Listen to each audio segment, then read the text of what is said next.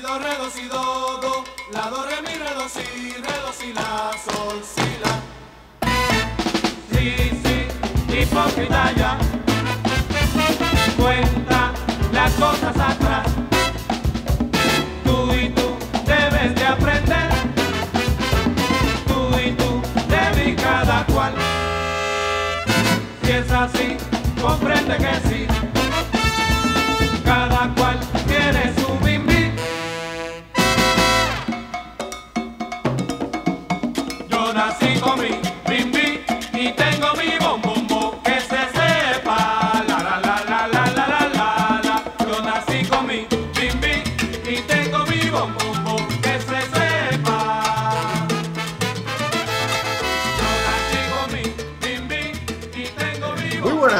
Oyentes, y bienvenidos al episodio número 55 de Qué rico el mambo, un podcast donde hablamos de juegos de mesa modernos. Yo soy Gaceto y hoy me acompaña Chema Pabundi. Hola, ¿qué tal? Y hola a todo el mundo que nos está escuchando en directo. Parece que sigue funcionando esto. Bueno, bueno, bueno, qué maravilla. ¿No? Parece que esto funciona y ha venido para quedarse. Sí, Bueno. yo he tenido un poco de lío con la cámara, pero pánico, pero ha durado unos minutos solo. No, no, no, perfecto. Se te ve perfecto sin, sin el vaho habitual y afeitadito. Eh. Muy bien. El nuevo Bueno. Chema. El nuevo Cheva, el nuevo Cheva, te has quitado años, tío, con la cámara. Bueno, y un saludo ahí a los que están en directo. Eh, bueno, Cheva, antes de empezar, yo quiero que nos cuentes un poco. eh, bueno, eh, subimos hace dos días un episodio especial, pero vamos, Ah. quiero que lo, que lo cuentes un poco, en qué consiste, cómo, dónde se puede ver, no solo en el feed del Mambo, porque hay vídeo tocho por fin. Y, bueno, cuéntanos un poco, porque a mí es que no me ha dado tiempo ni a escucharlo, porque lo hemos grabado tan seguido, ¿no? Pero bueno, cuéntalo, cuéntalo. Pues nada, esto es un poco lo que dije en el último programa. Es una reseña muy exhaustiva de una campaña de rol de la llamada de Chulu, que la dirigimos Xavi Garriga y yo a la vez, por casualidad, y entonces dijimos, hostia, pues hagamos un, hagamos un programa explicando de qué va. Y cuando empezamos a hacer la escaleta, esto tenía que ser un especial y al final me parece que va a tener cuatro o cinco episodios, porque el otro día nos pusimos a hablar y llegamos al capítulo 1. O sea, hicimos toda la intro, la preparación hicimos el capítulo 1 y la, la campaña tiene 9. Entonces, mañana he quedado con él para grabar otro, el segundo episodio. Y la cosa es lo típico, se fue liando, porque al principio tenía que ser solo un podcast, pero entonces el tío dijo, hombre, pero esto lo haremos en vídeo, ¿no? También. Y ya me tuve que comprar una cámara, me tuve que dar de alta en, en Ojo, pa- ojo, pagando que- StreamYard. que Chema ha aprendido a configurar una cuenta en StreamYard y a, y a editar, ¿no? Es que Sí, tengo, que sí, verlo, sí, es- tengo que escucharlo, tío. Es acojonante lo de StreamYard. Bueno, claro, yo estoy descubriendo la sopa de ajo, pero lo de, lo de subir imágenes es súper fácil, meterle música. Yo estaba vibrando porque, claro, uno de los motivos por los que yo no he vuelto a hacer videotochos es porque se me comía la salud. Y lo del otro día es que Xavi decía, tal personaje, yo pum, le daba la imagen y aparecía. Yo pensando, hostia, todo esto. Pero una cosa, No tengo que contar. que podríamos compartir nosotros, yo qué sé, hablamos de un juego y las imágenes de la BGG y tal, aquí con StreamYard. Eh, pues creo que sí. O sea, no sé si solo lo, puedo, lo puedes hacer tú, que has creado la sesión, o lo puedo hacer yo también. Pero aquí está, sí, presentación, subir diapositivas. Sí, sí, podríamos. Lo que pasa es que, por lo que he averiguado, solo te dejan formato PDF. Pero yo he estado haciéndome mis PDFs, sí que podríamos, sí. Eh, Sí. Bueno, poco a Pero bueno, poco. poco, poco a poco, exacto. Poco a poco. De momento, eh, que no se tumbe la conexión y que no parezcamos retrasados y ya está. Bueno, pues- todo lo que os piro. Bueno, y yo creo que, eh, como digo, lo, lo hemos subido al, al, al feed del Mambo y luego a, a tu canal de YouTube, que Ujú. recuerda el nombre, ¿cuál es? Eh, mi- microcambios de la densidad del aire o, o, o Chema Suyeti, no me acuerdo. no me acuerdo. Me suena Bueno. de Micromundos. Sí, algo así. Bueno, esto es microcambios de la densidad del mambo, porque como es una, es una coproducción, le he cambiado el nombre a la, a- a la productora. Pero sí, lo subí, claro, es que a- Xavi dijo, no, no, en vídeo también. Entonces lo subí también a YouTube y le, hemos, le he metido imágenes y efectos de sonido. Las dos versiones son un poquito diferentes. La de audio y la de, y la de vídeo son un poquito distintas. Ah, Pero bueno, Para Muy el que chulo. pueda audio y el que pueda vídeo, que seguro. Sí, exacto. Sí, sí. Pues, eh, pues nada, he visto ahí un poquito algún comentario y hay gente ahí que, que ha comentado, incluso en Twitter decía alguien que dice, no, no había hecho rol en mi vida, pero esto me ha animado, ¿no? O sea que, bueno, pues es un poco la idea, ¿no? Es- También, supongo. Sí, de todas maneras es que era una cosa un poco marciana, quiero decir. A mí me hacía mucha gracia hacerlo y a él también. Y estábamos, yo estaba pensando sobre todo en, los jugadores, en la gente que jugó la campaña conmigo y con él, que es en plan, hostia, pues tendrán un recuerdo y rememorarán anécdotas y tal, pero luego le decía a digo, ¿esto quién lo va a ver? Porque estamos destripando la campaña. Entonces, para empezar, el que la esté jugando no lo va a ver. ¿Sabes? Y el que no le interese dirigirla tampoco. Y no, no, hay mucha gente que se lo está mirando como si estuviéramos explicando una historieta. De momento, muy- yo estoy muy contento. O sea, Bueno, pues nada, habrá que escucharlo. Yo no me ha dado tiempo, tío, porque hasta arriba de esto, pero lo prometo Bueno, que lo escucharé. Y También pondré tenemos, comentario. tenemos un comentario en iVoox de alguien que ha dicho, dice, me lo he pasado muy bien, pero no he entendido nada. O sea que, Bueno, todo se aprende, todo se aprende. sí, sí. Aquí ya más de 25 episodios intentando aprender algo. Pero bueno, bueno, eh, hoy como siempre volvemos a, a la estructura clásica de programas del Mambo. Entonces, la primera parte, pues queríamos comentar unas noticias y tenemos un pequeño debate que seguro, seguro que da, da de sí y a- os animo a, a- a los oyentes que nos estén escuchando en directo pues a comentar y dar vuestra opinión. Pero bueno, ya llegaremos. Si quieres primero comentamos, Chema, alguna noticilla del mundillo. Yo tenía muy poquito, la verdad. Te cuento así a los breves y luego ya te dejo Mm. si quieres.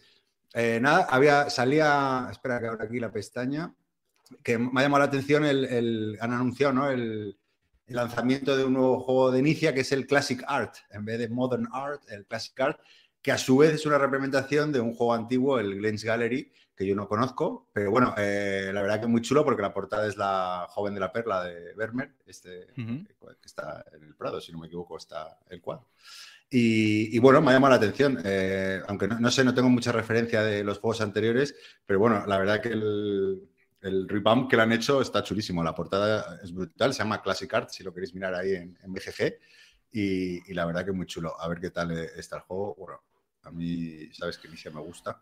Y... ¿Qué se, qué se sabe del juego? Estoy mirando. Bueno, el Glens Gallery tiene un 5,9. es de 2010, además. Eh, lo pasa que hay como dos representaciones y luego hay una. Ah, más, perdón, es Members Only, que es del 96, y luego la otra que se llamó Glens Gallery.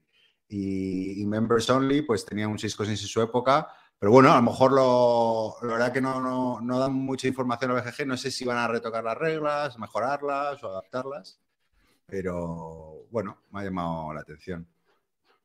Y luego, ¿qué más tenía por aquí? Ah, bueno, la noticia del, del Marrakech a 320 napos. Eso es muy tocho, ¿eh? es que estamos llegando a unos niveles. Pero a mí me deja muy loco porque yo en ese, a mí es un juego que me, que, me apetece tener. Me llamó la atención cuando lo vi. Me gusta porque tiene el sistema este de la torre del Shogun y de otro juego de Fel, que no me acuerdo cuál es. Bueno, da igual. Eh, El caso es que me llamó la atención y, y- y pasé por ahí por el stand.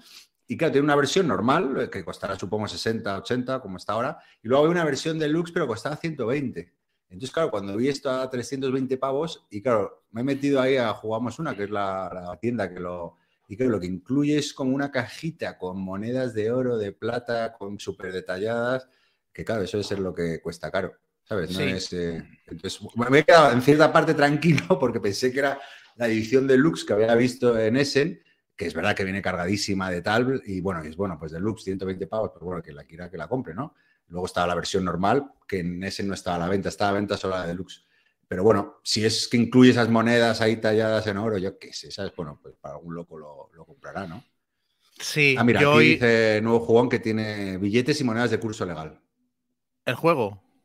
Sí, metes a jugamos Hostia. una vez las fotos, tío, la- o sea, tienen una pinta las monedas, tío, que, que vamos, mucho mejor O sea, que ya no, las- no te tienes ni que, ni que revender el juego, ¿no? Si no te gusta. O sea, usas los componentes para pagar en las tiendas y ya está. Claro, claro, yo qué sé, o vas ahí a Plaza de España en Madrid a que se los coleccionistas de monedas, tío, y, y yo qué sé, tío, es como la que sea.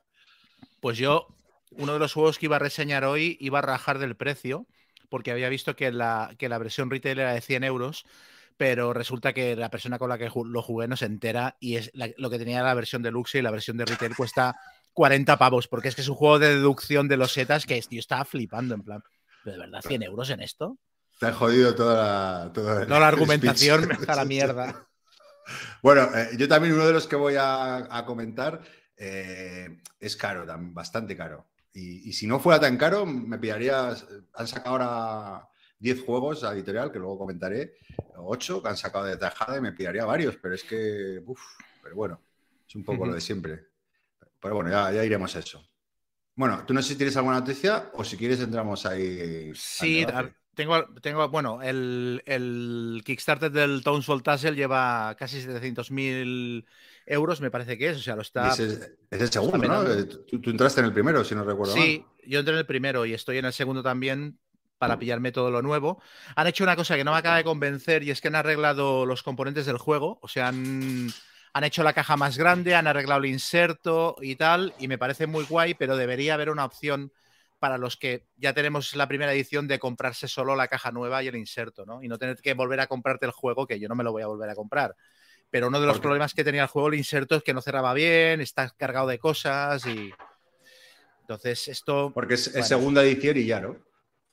Bueno, es segunda edición del juego, con eso corregido, y luego un par de expansiones. Que las expansiones, una de ellas es más material, que es menos interesante, pero luego hay otra que corrige para mí los dos mayores errores del juego, que uno es que debería haber un poquito más de opciones tácticas en el combate, a pesar de que a mí el juego me parece muy divertido. Y la otra es que las partidas son larguísimas. Y una cosa que hace todo el mundo en su casa, que es jugar una ronda menos, pues la expansión ya lo hace como de manera oficial y reglada y tal. Entonces, bueno, yo para adelante. A mí el juego, a mí, a pese a todo, a mí el juego me parece muy chulo. Es muy bonito también, a mí me llama la atención. Lo que pasa es que eso, 120 en Apos, pues para jugar con tu Mm. copia. Estuve, estuve hace tres semanas, creo que fue, en Beer, que me dijeron, tráetelo que lo probamos. Y yo, pero esto, qué, ¿esto qué significa? Y la sensación que me dio es que dijeron, vale, ya está probado. Y Y ya está, ¿no? Check. yo no lo veo, yo no lo veo publicable. Bueno, sí, lo veo publicable si alguien se le la manta a la cabeza, pero es que no creo que se- no creo que fuera un juego que aquí se vendiera demasiado y me parece que, que realmente hace- le hace falta la expansión. O sea, no, el juego base es muy largo. Entonces, solo los más pillados del tema lo acabaríamos comprando y jugando. Porque aparte, cuando yo me hice el Kickstarter me salió por 80 o 90 euros, que era un precio tremendo, pero es que ahora mismo ya vale. ¿Por cuánto lo vas a sacar a tiendas este juego? ¿Por menos de 130? Sí. ¿Sabes? Sí, sí, claro. Un poquito más de lo que cuesta en inglés, supongo, por Sí. los gastos. O sea, que basta. Hombre, amarillo, aquí está por aquí. Has visto que no somos tan zotes, sin tu ayuda hemos montado aquí un directo. Luego he visto una noticia que la he visto en, en Granada Digital que dice: investigan a un empresario por vender juegos de mesa falsificados en Granada. Hostia, la leí, tío. O sea, leí el titular. Hmm. Una inspección de la Guardia Civil descubrió en el establecimiento que tenía puestos a la venta 151 juegos de cartas falsos de una reconocida marca, pero no da más detalles. No sé si serán cartas de Magic o, o qué, pero no, no lo han querido hacer público. Parece el mundo today, ¿eh? De todas formas. Sí. Mira, mira, nos preguntan si hay pelea por el juego del mono de la portada. Amigo Luis. Ah, el mire. Ah, pues ya. Sí, hoy, hoy por Twitter también me decían, no, pero esto debatirlo y tal. A ver, era, era- marketing, era marketing para generar ruido y, y que hoy No. el, mo- el morbo se atrajera. A ver, yo eh, hay- quiero decir que hay parte de que. O sea, yo el ejemplo que he puesto de Trainspotting, o sea, a ver, yo lo que he dicho es que, que las críticas que he leído del juego me parecían en general muy positivas. No he visto a nadie que lo ponga mal. Sí que he visto gente que lo pone, que es más tibia y tal. Y que me llamaba la atención que había visto en foros y tal opiniones de gente que no lo ha jugado que le ha cogido como cierta manía al juego. Y yo esto lo puedo entender porque la unanimidad en el elogio a veces tiene este, tiene este efecto. Y he puesto el ejemplo de Trainspotting. Cuando se estrenó Trainspotting, toda la publicidad en plan, la película de tu generación y tal. Y a mí que me pilló, pues eso, con 20 años o tal, me da, me da mucha rabia. Y encima me dieron un, un papelito de propaganda en un cine que decía, si te gustó Marisol rumbo a Río, no vayas a ver Trainspotting. Y me tocó los huevos, porque a mí, porque pensé, ¿pero por qué? ¿Por qué tengo que coger una trinchera o la otra? Me puede gustar Marisol, que yo las veía en casa de mi abuela, las películas de Marisol, y me divertía, y me puede gustar Trainspotting. Y le cogí tanta manía que no la fui a ver al cine y la acabé viendo. Es una película que la he visto hace seis o siete años porque Keka me insistió, pues es muy fan del libro y de la película. Y claro, ya me pareció pasada de moda, pero me pareció guay. Pero quiero decir que estas cosas ocurren. Y a mí en juegos concretamente, con el Nemesis me pasó. O sea, el Nemesis que me parece un buen juego, pero todos los, elogios en plan, el juego definitivo de Alien, a mí me tocan los cojones, porque a mí no me parece que sea un juego que refleje Alien. O sea, es un juego que refleja las películas de terror espacial en genérico, pero no es una, no es una adaptación de Alien. Entonces, con el, con el Station Fall, a mí me ha parecido detectar esto, que como hay mucha gente flipando, entre ellos yo, pero bueno, yo, yo el tuit lo decía más como, como consumidor de reseñas ajenas, pero como hay mucha gente flipando, se ha generado un poco... Sí, ¿no? Claro. A mí, el, juego es que cada vez decía la gente, ah, como si yo fuera parte de esa gente que dices tú que, no, que lo criticas sin jugarlo. Joder, si tiene todos los elementos de que me encante. De hecho, a raíz de, la conversación de Twitter, me dijo Raiko, oye, vente a probarlo y así, y así pasas al otro bando. Así rajas, o rajas con, claro, pero, conocimiento. Eh, ya solo, voy a, solo puedo ponerlo mal. No puedo, aunque me encante, tengo que ponerlo mal, sí o sí. Yo supongo que también hay un punto de que, de que nadie acaba de creerse el juego pudiera ser bueno teniendo en cuenta quién era el diseñador, eh, cuál era la premisa, el tipo de reglas que usaba. Yo soy el primer sorprendido, pero bueno, que, no, que tampoco, que puede haber gente a la que no le guste, que no es obligatorio, vamos, que no. Sí, sí. Eh, bueno, lo bueno es eso, que lo, va a traer más que Oca, yo creo que para el verano también, mm. así que será fácil. No sé si se consigue también en tiendas, pero bueno, eh, se abre la veda para reseñadores que quieran criticarlo y pasar al lado oscuro. Me ha llegado también una, una, rajada de, de, de Beer. Que yo sigo pegándome tiros en el pie. Cuenta, cuenta. Chungas de Beer. No, que se ve que ha habido lío con las preventas del, del Rallyman y, de, y del mm. tapete de, la Guerra del Anillo. Eso también me ha llegado a mí también, porque yo quería todo el pack y no. Sí, había, por lo que yo sé, ahora, ahora me puntualizas tú, es que, bueno, supuestamente podían hacer las tiendas pedidos de, ¿no? Con un número mm. determinado, o sea, un número indeterminado y que no, que luego, no, no, perdonar, pero no hay stock. Y, y ¿no? Algo así. Sí, pero claro, una cosa que ha afectado principalmente a las tiendas pequeñas. O sea, yo a mí las quejas que me han llegado son de tiendas pequeñas que decían, claro, es que nos han rebajado lo que nos iban a servir respecto a lo que les pedimos y ahora ni siquiera nos aseguran cuánto nos van a servir. Con lo cual no podemos hacer reservas, con lo cual la gente se está yendo a hacer las reservas a tiendas grandes y al final todavía nos vamos a quedar con juegos en la tienda que nos los vamos a comer. Se acabarán vendiendo, ¿sabes? Pero no es lo mismo. Pues tarjeta roja ahí, a Debir que, nos escuchan. Muy mal. Sí, ha pasado con, el, con, el, con dos productos muy exclusivos y que se iban a lanzar en tirada pequeña, que son las expansiones del Rallyman y, y el tapete de la Guerra del Anillo. El, básico del Rallyman aún se encuentra, porque yo me lo compré el otro día.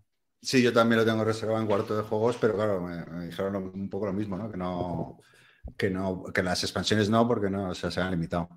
Solo me dijeron eso, entonces entendía que era por ahí el tema. Sí. ¿Y qué más tenía por aquí? Bueno, no sé si tiene algo que ver. Eh, bueno, yo creo que no, porque eso se manda a producir antes de que haya entrado en bancarrota la empresa madre del juego, la dueña del juego, Holy Grail, ¿no? Sí, sí, sí, sí, sí.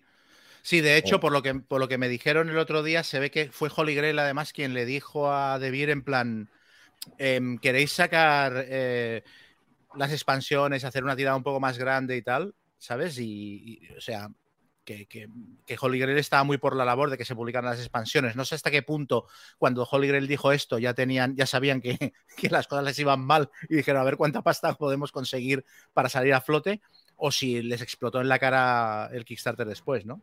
Hombre, pues ya, yo creo que será posterior, ¿no? Porque, bueno, no sé, a saber. Estamos hablando por hablar. Ni idea. Mira, hoy, hoy me ha comentado un, un colega por, por Twitter que cuando hablé del, Dragon Tides, de la campaña aquella, que iban a casa de Bruce Lee a picar a la puerta y que, y que la empresa se hundió y el juego no se sirvió, bueno, pues él me dijo que es peor. Él estuvo en el Kickstarter, dice que el juego no se sirvió a ningún mecenas. O sea, la, editorial con el dinero del Kickstarter hizo los juegos y los vendió todos en tiendas. Y no sirvió ningún juego a la gente que se había apuntado al Kickstarter. O sea, es, ¿De qué? ¿Del Rally Mander? No, no, no, no, del, Dragon Tides, el juego aquel de Bruce Lee, de combates de películas de chinos que comenté en el programa con Eligio. Sí, sí, sí, sí, ya me acuerdo. Joder. Pues esto, que o sea, directamente cogieron toda la tienda que habían hecho y la enviaron a tiendas. Y la gente que había estado en el Kickstarter se tuvo que acabar comprando el juego en una tienda. ¿Y qué pasó con esa gente? Bueno, si ya les empapelaron los dueños de, no, no, derechos de la familia de Bruce Lee, los perseguía para matarlos, imagino ya que todos los no, no, desaparecieron. De hecho, hay, hay ilustradores que no acabaron de cobrar y que los están buscando y, o sea, desaparecieron del mapa. Dice, bomba de humo total. Por aquí los de Rally llamando a la puerta de Bruce Lee, por supuesto. Muy bien. Bueno, no sé si tienes Eh, alguna noticia más. Mm, sí, la- bueno, el, el debate que, el debate sobre qué iba. el- el debate- Sobre inteligencia artificial e imágenes, ¿no? Ah, vale. El uso, vale. el uso de. Vale, vale, vale, exacto. Vale. Entonces sí que sí, no tengo nada más. O sea, lo más que tenía era esto. Pues nada, eh, Chema, si quieres, cuenta un poco a modo de introducción eh, qué es lo que te llama la atención, por qué quieres hablar de esto hoy y abrimos la veda. Bueno, pues eh, lo que ha ocurrido es que ah, la editorial Shadowlands, que está publicando una serie de libros de rol que se llaman El Rey de Amarillo, eh, estilo La llamada de Tulu y tal, eh, ha presentado ilustra presentó hace un par de semanas ilustraciones del segundo tomo de la serie. El primero lleva a la venta desde, desde el año pasado. El segundo tomo de la serie, que está ambientado en la Primera Guerra Mundial, y enseñan unas ilustraciones en plan, mirad qué guapas, no sé qué, tal, ¿no? Y de repente hubo gente que cogió esas ilustraciones que habían puesto en Twitter, las amplió y empezó a ver que tenían, tenían pufos Cuatro- y cagadas. cuatro patas, ¿no? Y, y Sí. Y slap chop por todos lados. O sea, que había caballos con tres patas y que había las articulaciones eran locas, que había muñones agarrando antorchas en vez de manos y demasiados dientes y demasiados dedos y tal. Total, que eran ilustraciones hechas con inteligencia artificial. Y por lo visto es algo que la editorial viene haciendo desde el principio. Yo no lo sabía, yo me compré el primer tomo de, del Rey de Amarillo, no me fijé mucho en las ilustraciones, pero me lo compré sin saber esto y por lo visto las ilustraciones de ese libro también están casi todas hechas con inteligencia artificial o son ilustraciones de cuadros que ya no tienen mm, derechos de, de imagen y entonces están modificadas, pero yo qué sé, se, se- se puso en Twitter una imagen de, de una tía. Eh, oh, que, y hab- y había varios fanboys de la editorial diciendo, oh, qué gran dibujo, y resulta que en el pelo se le estaba formando una oreja, lo típico de la IA que te hace formas absurdas, ¿no? Y luego la gente que había puesto estos tweets cuando empezó a moverse el asunto los borraron y tal, ¿no? Bueno, dicen Entonces- por aquí que, que, que- que lo habían dicho ya desde hace un tiempo que se usaba inteligencia Sí. artificial. Sí, el tema, ellos Vienes hicieron, un, Vienes preparado, muy bien, así me gusta. e- ellos hicieron un vídeo en YouTube hace un año cuando presentaron el primer tomo del Rey de Amarillo explicando que utilizaban inteligencia artificial. El problema es que el vídeo es anterior a que estallara todo el pollo de gente diciendo, pero a ver, esto de usar ilustraciones de inteligencia artificial que de alguna manera es robar dibujos eh, está muy feo. O sea, claro, ellos hacían el vídeo en un momento en el que se pensaban que estaban blindados éticamente para hacerlo y de hecho se daban mucho pisto en el vídeo. Yo lo he visto en plan, mira qué guapo esto que nos ha quedado, porque hemos cogido hecho- este cuadro, le hemos puesto una, una capa por encima y esta textura, ¿sabes? Claro, Yo eh, dudo, dudo que lo hagan para el segundo tomo, un vídeo igual. para, bueno, pues yo qué sé, por si la gente no está muy puesta en este tema, ¿por, por qué es malo o puede ser éticamente dudoso, ¿no? Por, lo que yo entiendo, ¿eh? que también no soy ningún experto, pero sí, sí es verdad que, que como está muy, eh, muy en boga eh, este tema, que básicamente, ¿no? Eh, entiendo, ¿no? Que, la, que, claro, que, que generan una imagen en base a imágenes creadas por otros autores, ¿no? Que- y esto, claro, vulnera lo- los derechos de, de autor. ¿No? Es un poco ese Sí. el debate, ¿no? Que, claro, ¿cómo puedes decir, ah, vale, te creo una imagen nueva, pero claro, en base a 300... De hecho, mira, estaba investigando un poco en, en- cuando empezó todo esto de la inteligencia artificial y, y en, el en 2016 eh, se hizo un cuadro sobre Rembrandt, el próximo Rembrandt, ¿no? Que fue Mm. diseñado eso por inteligencia artificial y, y, bueno, se, se analizaron, para poder lograrla, para, para que la gente lo entienda un poco, se analizaron ¿no? hasta 346 pinturas de Rembrandt, píxel por píxel, y, y se, y se escalaron, claro, me- mediante algoritmos de, de esto, de, de aprendizaje y tal, para crear una base de datos única, ¿no? Y- y, claro, ahí el, el debate es, ¿esto puede ser designado como si fuera de Rembrandt? Eh, o, o de quién es esto? ¿Sabes? ¿Del algoritmo? O, es un el debate, ¿no? Yo creo que, Sí. que hay en torno a, a las, a las imágenes creadas por, por IA. A ver, el- las imágenes generadas por inteligencia artificial no son ni buenas ni malas, eh, son una herramienta. Igual que los cuchillos no son ni buenos ni malos, son una herramienta. Y aquí lo que importa es quién usa la herramienta y cómo la usa. Entonces, eh, aquí el problema es que si utilizas eh, ilustraciones generadas por inteligencia artificial que están sacando dibujos de una base de datos, eh, que está llena de ilustraciones que pertenecen a autores que no están cobrando un duro de derechos, primero tienes que avisarlo. O sea, tendrías que decirlo en los créditos, no en un vídeo de YouTube que grabes, porque yo como cliente no tengo por qué ir a ver tu vídeo de YouTube para que me lo expliques. Yo cuando me compro el libro, en el libro, en los créditos, me tendría que decir que esto está generado con inteligencia artificial. Eso para empezar. En segundo lugar, hay muchos autores y conozco varios ilustradores e ilustradoras que no quieren formar parte de bases de datos en las que se cojan sus ilustraciones y se modifiquen. Y están absolutamente indefensos hasta esto, ante esto. No pueden hacer nada para impedirlo. Es el, el problema, ¿no? Que, no, que, no, que no está legislado y, que va muy lento. leía también un artículo hoy que, claro, que las empresas diciendo, oye, eh, poner las pilas con esto, diciendo, ah, es que va muy rápido, ¿no? O sea, se excusan y al final, claro, dan prioridad al money y, no, no, ponen, no ponen, no dificultan ¿no? El, eh, el, pararlo, ¿no? Por así decirlo, cuando es un uso fraudulento. Como dices tú, es una herramienta y tendrá muchísimas cosas positivas y muchísimas cosas negativas, ¿no? Eh, claro, eh, también leyendo en este artículo decían, claro, de estas imágenes pueden coger de todo la web, ¿no? Entonces, no, sé si la, inteligencia no sabe distinguir las fuentes, ¿no? Entonces te puede mm. mezclar, ya llevado a un extremo, mm, páginas de cualquier, de todo tipo, ¿no? Esto se acabará legislando, se acabará legislando. Y si, y si hay fondos de archivo que utilizan inteligencias artificiales donde hay ilustraciones por las que todos los ilustradores que están ahí dentro han dado su beneplácito, Oye, pues tira para adelante, ancha es Castilla, que hagan lo que quieran. El problema, además de todo esto, es que aparte de que se venden las ilustraciones como propias, es que luego el libro, en este caso el libro del Rey de Amarillo, se pone a la venta al mismo precio que si hubieran cogido a ilustradores y les hubieran pagado. O sea, esto no revierte en que el precio de, venta al público sea menor porque no le has pagado un duro a los ilustradores, con lo cual el libro te ha salido mucho más barato que la edición en inglés. No, no, es que la edición en inglés es, eh, la edición en español es más cara que la edición en inglés del libro. O sea, los tres, los cuatro libros en inglés valen, eh, creo que eran 100 euros, y en español cada tomo de los cuatro vale 35. O sea, es que encima es más caro. Entonces, todo este dinero te lo estás ahorrando y no le estás pagando un duro a nadie, ¿sabes? Y estás utilizando ilustraciones que no son tuyas y encima lo estás haciendo de manera cutre, porque hay algunos, la ilustración de los caballos de la Primera Guerra Mundial tiene unos pegotes de haber usado el pincel del Photoshop para meterle un fondo y que no se vea, ¿sabes? Es súper chungo esto. Dice por aquí, si a ver si mi inteligencia artificial arregla mi conexión. se me oye bien, ¿no? Yo creo que sí, ¿no? alguna vez se te corta, pero sí, total. Tampoco decimos cosas que. Tampoco aportamos mucho.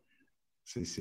Entonces, eh, a mí no me parece. O sea, no es una persecución tampoco contra, contra la editorial, pero me parece que tendrían que avisar estas cosas, que tendrían que ser claros y luego que esto se tendría que reflejar en el precio de venta al público, porque cuando presentaron esta serie de libros dijeron: no, no, vamos a hacer una edición exclusiva que no será como la edición inglesa, tendrá dibujos originales y no sé qué. Entonces, claro, es no, tío.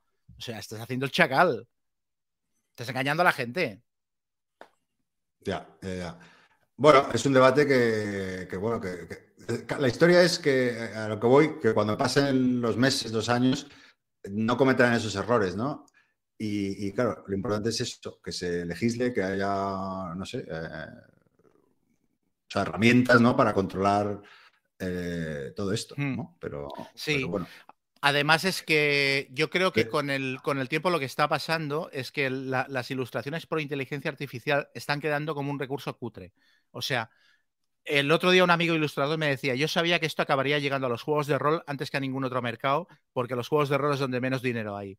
Entonces, eh, claro, la manera más fácil de publicar tu libro es eh, haciendo esto. Que yo creo que la manera más fácil de publicar tu libro es asumir que no tienes dinero para ilustradores y hacerlo sin ilustraciones. Que hay un montón de juegos de rol indie que no tienen dibujos y son fantásticos. Pero bueno, vale, tira que te va. Em, pero se está quedando como un recurso que se ve a primera vista y que queda, que queda como baratito. ¿Sabes? Entonces, mm, no creo que lleguemos a un estadio en el que sustituyan a los dibujantes porque, porque la gente siempre va a preferir un dibujo de Wayne Reynolds o de cualquier dibujante que haga bien su trabajo de Albert Montes o de quien sea, antes que un dibujo que se nota que son varias ilustraciones mezcladas con un fondo borrado y tal, ¿sabes? Eh, perdona, estoy, se está metiendo aquí con mi, imagen, que debe ser terrorífica. Luego, eh, y, bueno, aquí estamos hablando en concreto de las imágenes, pero, pero mira, ahora, ahora antes de conectarnos, estaba viendo las noticias. Eh, hoy en teoría Trump anunció que arrestaban y claro, ya, corría por Twitter un vídeo en el que salen imágenes de Trump corriendo y la policía detrás persiguiéndole que era brutal. Claro, claro, era, brutal. y, mira, mi chica que hizo un artículo sobre esto eh, hace poco y habló con una empresa que genera, de esta empresa que generó el anuncio de Lola Flores. Que, ¿Te acuerdas que la, sale un anuncio en la que, bueno, que sale reencarnada y Lola Flores, que está sí. con permiso de la familia y tal?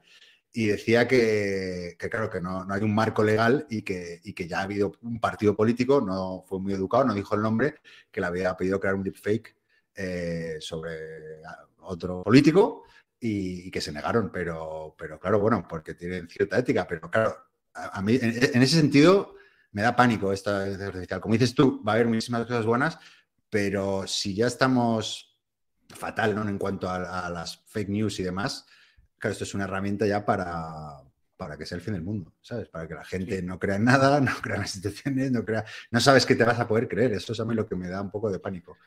Sí, también se ha metido mucho el miedo en el cuerpo a la gente con los deepfakes y tal, ¿no? De que te pueden vender cualquier cosa y no sé qué. Hombre, yo no creo que esto llegue al nivel de deepfake porque ya, ya, ya te digo, se ve muy claramente eh, que son mm. ilustraciones hechas de mala manera, ¿sabes? Por alguien que no sé si tiene mucha idea de manejar el Photoshop. Fíjate, en Twitter a Trump corriendo y como la restan, el tío ahí es Es que está, claro, es que está muy logrado, tío, y, eso irá mejorando.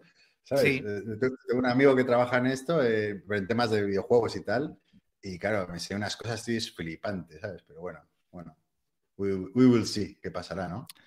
Sí, a ver, yo ya digo, yo no quiero, no quiero establecer con esto o alentar una caza de brujas contra la editorial Shadowlands. Yo simplemente como consumidor, una vez me he enterado de esto, yo he decidido no comprarme más libros de, la línea esta de producto y me siento como un tonto por haberme comprado el primer libro de la línea y cuando hice el top 5 de juegos de rol del año, que bueno, pues es un tweet que hago una vez al año y tiene, tiene la relevancia que tiene, pero lo puse el 2 o el 3 y ahora me, pues siento como un me siento como un gilipollas. Ya estás poniendo otro tweet. Ya estás poniendo otro tweet. No, entonces, a ver, no me voy a comprar más los libros de la serie. Has favorecido, tío. Has favorecido, tío. Un fraude. un fraude. Pero quiero decir, esto, o sea, si esta editorial va a sacar un juego que se llama The Troubleshooters, de rol, que a mí me interesa mucho. Yo lo tengo en inglés. Cuando lo saquen, seguramente me lo compraré. Quiero decir que no es que no es que no es que tenga nada em, especialmente en contra de, Shadowlands ni, sea tampoco estoy a favor de los boicots que se han propuesto en Twitter de no hay que comprarles más, nada de lo que publiquen, no, no. Yo creo que no hay que comprarles este producto en concreto porque, porque está feo lo que han hecho, pero si hace, si sacan cualquier otro producto en el que no lo hagan, pues yo se lo compraré, si es que no, ya está. Quiero decir, los castigos puntuales a un producto me parecen bien. Los, los vetos y, ¿sabes? Y las sanciones a toda una trayectoria editorial me parecen exagerados. Sí, sí, no. Pero bueno, en cualquier caso, un debate que, ha venido para quedarse, yo creo, ¿no? O sea, que, yo creo que en los próximos meses y años va a seguir dando. Sí. En, los juegos de mesa no está pasando por eso, ¿eh? O sea. Eh, bueno. bueno, pero eh, eh, por ejemplo, para traducir un juego, ya he escuchado yo, ah, pues ahora se puede traducir. Claro, te, lo traduce la, la, IA y de a saber, y luego tú lo editas, bueno, no lo sé. O, tú que eres traductor, estás jodido. O no sé qué más, no sé, tienen mil aplicaciones, ¿no? ¿Sabes? Yo qué sé. O traducirlo de un idioma a otro. O, bueno, eh, yo también, yo, yo, yo soy redactor, soy editor, o sea, me refiero a que me, periodista, que, que también estoy jodido, ¿sabes? Una IA eh, dice, escribe esto, y, escríbelo como Obama, o como Vargas Llosa, yo qué sé, o como Marquez, que va a escribir mejor que yo. Entonces, no, no sé muy bien cómo Sí, pero la, IA lo que no tiene es capacidad de, darte intención, ni profundidad, ni un punto de vista. Te da exactamente lo que le pides y... Ya, es posible. Pero bueno, creo que estamos. Ojo, ojo, que podemos hasta hacer podcast, tío, con, una idea, ¿no? Que nos, ahorraríamos toda la edición. podemos hacer que vuelva Yol eh, de manera virtual. Exacto, exacto. Hay que sacarle provecho. Como dices, es una herramienta y, se puede sacar. Bueno, eh, Chaosium, la editorial que edita eh, la llamada de Tulu, hizo un comunicado diciendo que ellos no pensaban utilizar dibujos generados por inteligencia artificial en ningún sentido y me consta que Debir creo que no han hecho ningún comunicado, pero están en ese rollo también. De hecho, van a publicar ahora un juego que es una especie de libro juego eh, que está bastante bien, que se llama En las cenizas, que es una especie, es como un Gloomhaven, pero en libro juego. Que el tío lo autopublicó por Amazon o por, o por una, o por, ¿sabes? O sea, se lo, auto, se autopublicó en print on demand y estaba lleno de ilustraciones por inteligencia artificial y entonces De le compró el juego y se lo van a publicar bien. Y lo primero que le dijeron es todas estas ilustraciones fuera. O sea, aquí vamos a contratar a algún dibujante que va a hacer ilustraciones para el juego. Sí, sí. Mira, por aquí dicen que pedirle al chat de GPT o GPG que te diseñe un juego con mecánica y te hace algo. O también comentan, mira, Eligio, que ha, que ha leído diálogos creados por EA para guiones y por ahora son muy malos. Pero bueno, también hay Mm. guiones muy malos escritos por Mira, te lo digo así. Yo veo en Sitches 20 o 25 películas que si estuvieran por chat GPT no empeorarían, ¿eh? Eh, David dice que el día que exista la estupidez artificial ya podemos darnos por jodidos. Bueno, eso ya, ya existe. Pero bueno. eh, sí, yo creo que se dará más, ¿no? A, a nivel de juegos de mesa, porque mm, a lo mejor con eso, con editoriales pequeñas que dicen, ah, pues mira, por aquí me ahorro un gasto, la cagarán, o yo qué sé, o, o- o sea, yo qué sé, o no, o puede que no. Y por ahí irán, ¿no? Bueno, yo qué sé. Sí. Esto, claro, es que recién Mira. acaba de comenzar, como quien dice. Tenemos aquí un, un comentario que dice, ya claro, las grandes editoriales pueden pasar de las IA porque tienen billetes, pero las autopublicadas, Sí, pues las autopublicadas también pueden pasar de las IA. Es que no es obligatorio que un juego de rol lleve dibujos. Yo tengo algunos de mis juegos de rol favoritos, Maces, eh, eh, yo qué sé, Knave, hay un montón de juegos de rol que no llevan dibujos y son fantásticos. Ahora, si tú quieres, pero esto es como yo cuando subo un vídeo a YouTube y no puedo utilizar una canción de los Ramones porque me bloquea el vídeo, porque no tengo dinero para pagarla y me tengo que buscar música libre de derechos. ¿Sabes? Quiero decir que mm, que tú te pongas encima la presión de que tienes que publicar un, libro con ilustraciones es problema tuyo. ¿sabes? no, no, no, me parece una, una justificación. Ya, bueno, bueno, veremos. Bueno, pues no sé si, si no sé si quieres añadir algo más, si hay alguna pregunta. No, ya está, si es que no tiene. Aparte es que las, posiciones en esto están como muy. Quiero decir, es imposible que yo que cambiemos de opinión a alguien que nos esté escuchando y viceversa, que alguien que esté en contra de lo que estamos diciendo cambie de opinión. O sea, Shadowlands posiblemente y tristemente seguirá haciendo lo que está haciendo y entonces habremos unos cuantos que no le compraremos los libros y ya está. No tiene más que eso. Bueno, bueno, interesante de cualquier manera. Bueno, pues sin más dilación, damos por terminado este bloque y pasamos a las reseñas. Como un cohete vamos ahora. Sí, sí.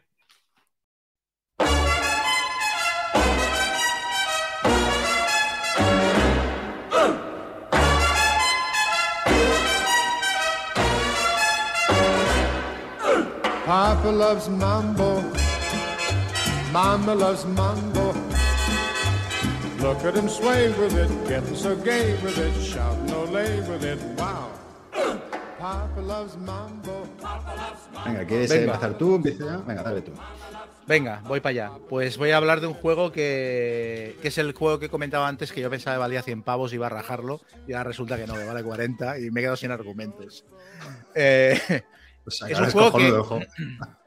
es un juego que es muy de tu rollo, ¿eh? O sea, yo creo que a ti te gustaría bastante, posiblemente más que a mí. Se llama Paint the Roses. Ah, eh, eh, sí sé cuál es, tío. De hecho, vale, vale. Ahora ya creo cuál es. Cuando me lo has dicho antes por el este no caía. Es un juego Eh, colaborativo de deducción. Sí, sí, sí. lo- tengo. Estuve ahí viéndolo ahora que lo veo, pensando si meterme, al final no me metí. Pero sí, sí, tiene buena pinta. A ver, cuéntame, cuéntame. Pues es un juego de deducción, eso, colaborativo, creo que es de 2 a 5, ambientado en el mundo de Alicia, en el País de las Maravillas. Básicamente los jugadores son los jardineros de la reina que tienen que pintar el jardín de rosas de los colores que la reina quiere. Y la reina va cambiando de opinión cada dos por tres. Entonces la reina les va dando la orden de pintar las rosas y, si no le mola cómo las ha pintado, pues les corta la cabeza.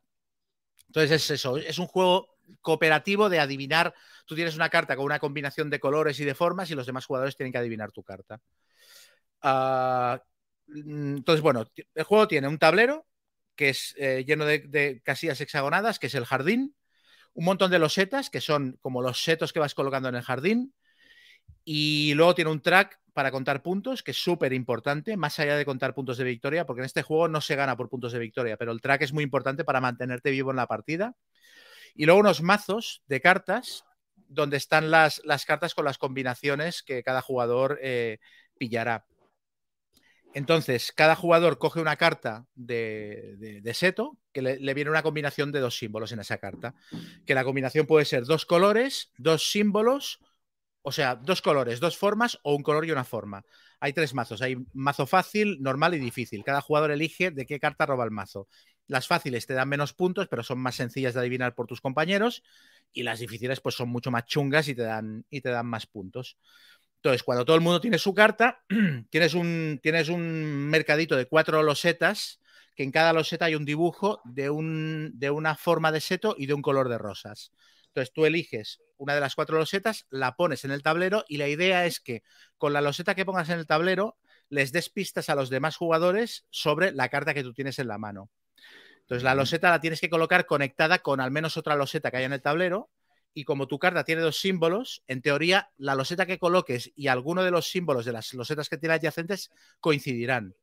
Entonces, una vez tú has colocado la loseta, uh, miras cuántas coincidencias se producen con las losetas que está tocando y colocas un número de cubitos tuyos para indicar cuántas coincidencias hay. O sea, por ejemplo, yo tengo una carta que haya, los símbolos sean una rosa roja y una rosa amarilla, ¿vale? Entonces cojo una loseta de rosa roja y la pongo en el tablero en un lugar donde está tocando a dos tréboles y a, y a una rosa amarilla.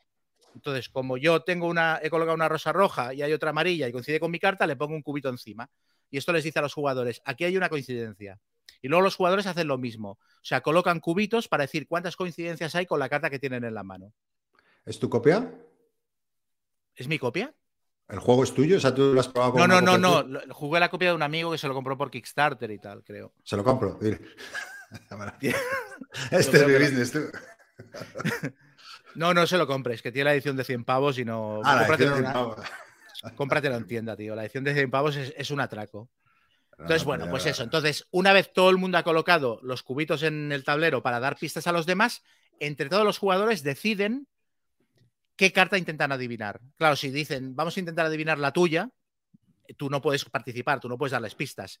Pero entre todos debaten cuál es la carta que tiene más posibilidades de adivinar. Y entonces tienen que decir cuál es la combinación. En plan, pues tu carta tiene una rosa roja y un trébol, por ejemplo. Entonces tú la revelas. Entonces, aquí es donde está la gracia del juego. Eh, cada carta tiene un número de puntos que te da. Si has aceptado la carta, cuando la revelas, eh, tu contador en el marcador de puntos avanza ese número de casillas. Y después avanza el marcador de la reina, que la reina empieza como 7 o 8 espacios por detrás de ti en el marcador de puntos. La reina siempre se mueve un espacio. Y si has fallado, se mueve dos espacios. ¿Vale?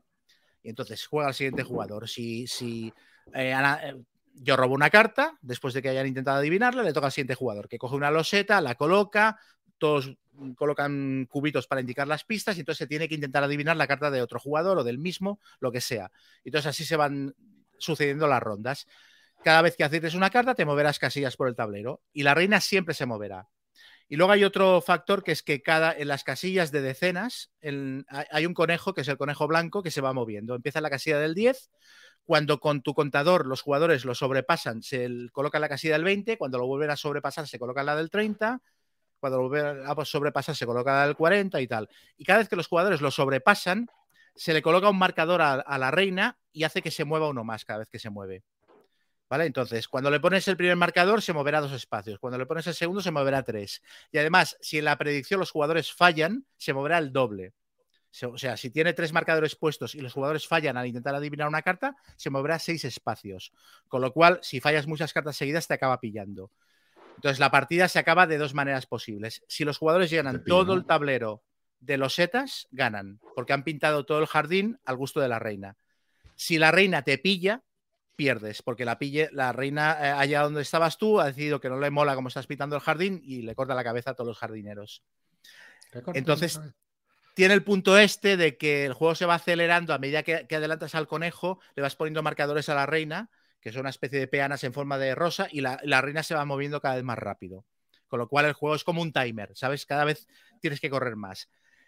Y luego tiene la particularidad de que, tienes que adivinar una carta por turno. Y entonces hay veces que te lo tienes muy claro y deduces, pero hay veces que dices, es que esto está un 50% porque aquí ha dicho que hay dos coincidencias, pero las coincidencias pueden ser una rosa roja y un trébol o, un, o una pica y una rosa amarilla, ¿sabes? Y acabas diciendo algo un poquito por azar, ¿no? Ahí también entra el juego un poco táctico de qué tipo de carta coges, si fácil, normal o difícil, porque las difíciles son más jodidas de adivinar, pero te dan más puntos. Entonces, bueno, tiene ese factor de adivinar a corto plazo, y, ¿sabes? Y de, y de gestionar tus cartas también más a medio plazo, en plan, bueno, nos hace falta movernos muy rápido porque la reina se nos está echando encima, o mejor movernos más poco a poco para no activar al conejo, ¿sabes? Ahora que le tenemos pillada a distancia a la reina y tal. Y eso es el juego, básicamente. Luego tiene, tiene escenarios, tiene unos mazos alternativos de personajes de Alicia en el País de las Maravillas, que puedes jugar un escenario que es, eliges un personaje, coges su mazo y coges el mazo de la reina, que es también un mazo alternativo, y, se, y le revelas una carta de cada mazo. Y eso te da pues misiones adicionales o te da puteos de pues ahora esta casilla se queda tapada o puedes eh, intentar adivinar dos cartas en un turno, cosas así, ¿vale? Y la, la, la, acción, o sea, bueno, la parte en la que todos cooperan para saber si es divertida, o sea, me refiero, eh, o es muy obvio, o, o, no, porque ahí yo creo que es donde está la gracia del juego, ¿no? Si no. Es divertida. Sí. Es divertida. Eh, es el tipo de juego de, de, deducción que a mí me gusta, que no es excesivamente profundo. O sea, las deducciones, ya te digo, son a corto o medio plazo. Y hay, muchas veces es, es, obvia porque descartas todas las opciones posibles, porque claro, se acumulan las pistas que ha ido dando cada jugador en los turnos anteriores, ¿sabes? Porque la, los cubitos que vas colocando sí, en el tablero se, se van se quedando ahí, puestos. ¿no? Claro. claro. Entonces, eh, tiene un punto muy chulo de, de que a veces la, la, decisión es muy obvia, pero a veces ni el mismo jugador la ha visto.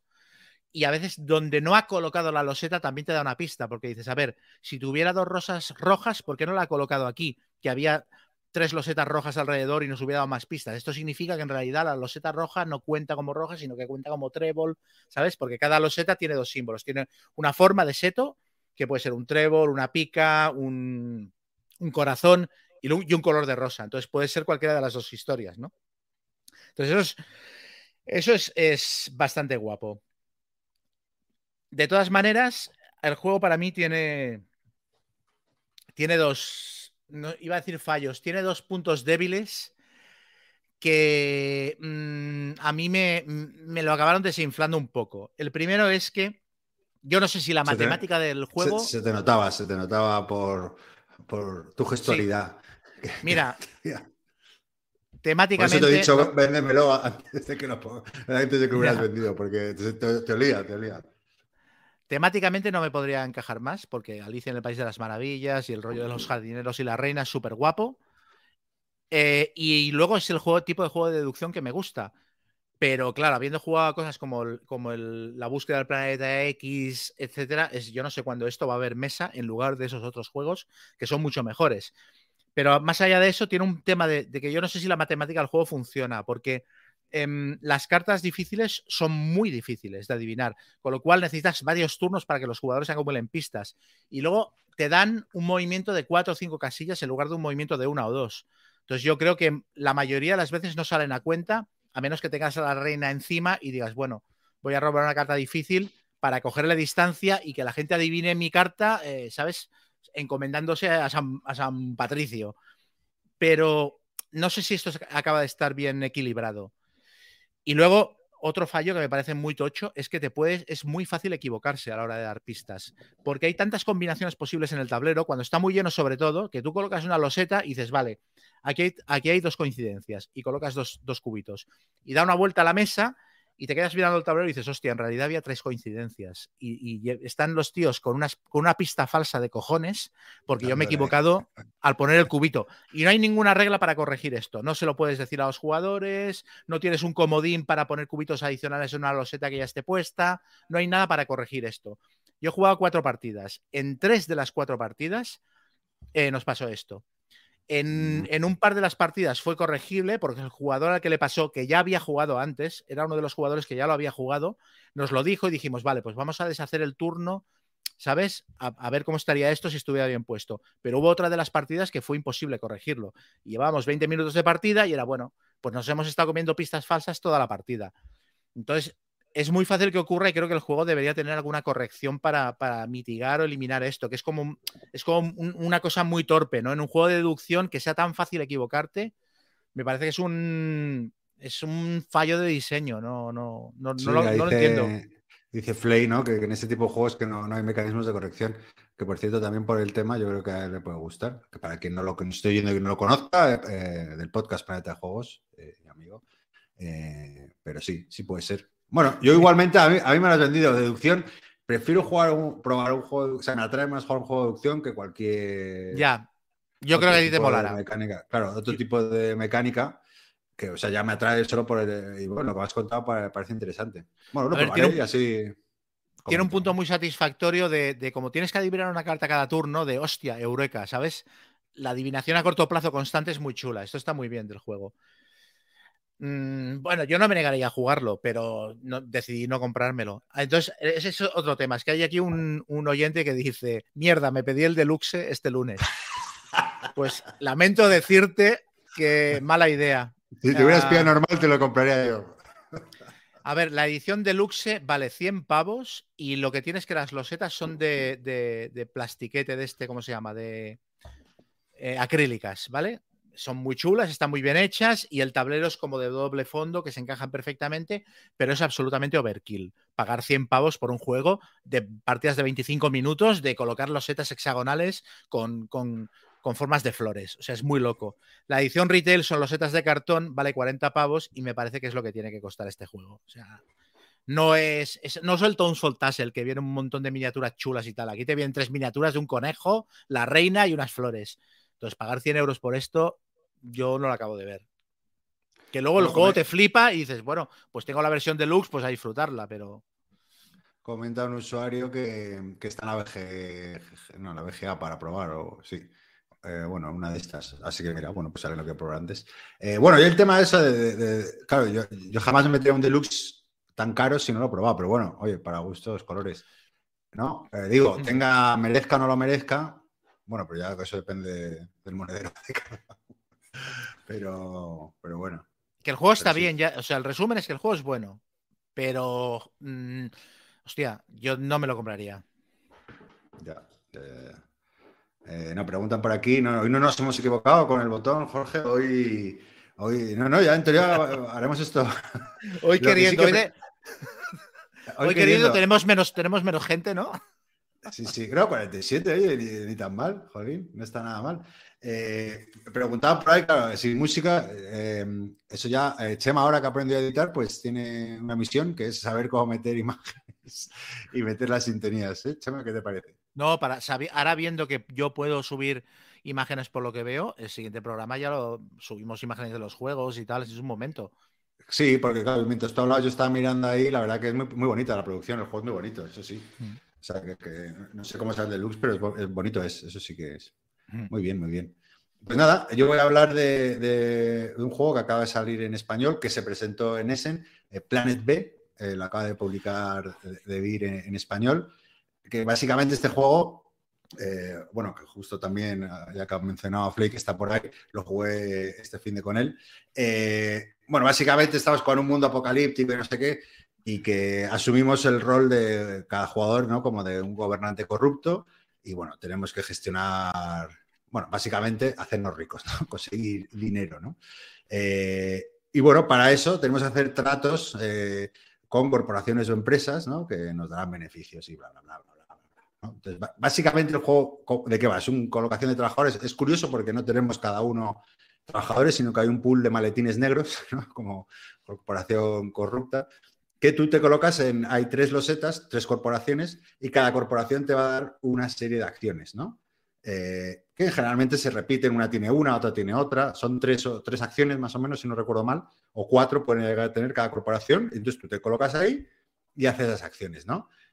Las acciones, pues, pues lo típico, eh, conseguir recursos eh, de plástico, de lo, yo qué sé, de agua, de, no sé, le pusimos unos nombres raros porque no, no nos acordábamos.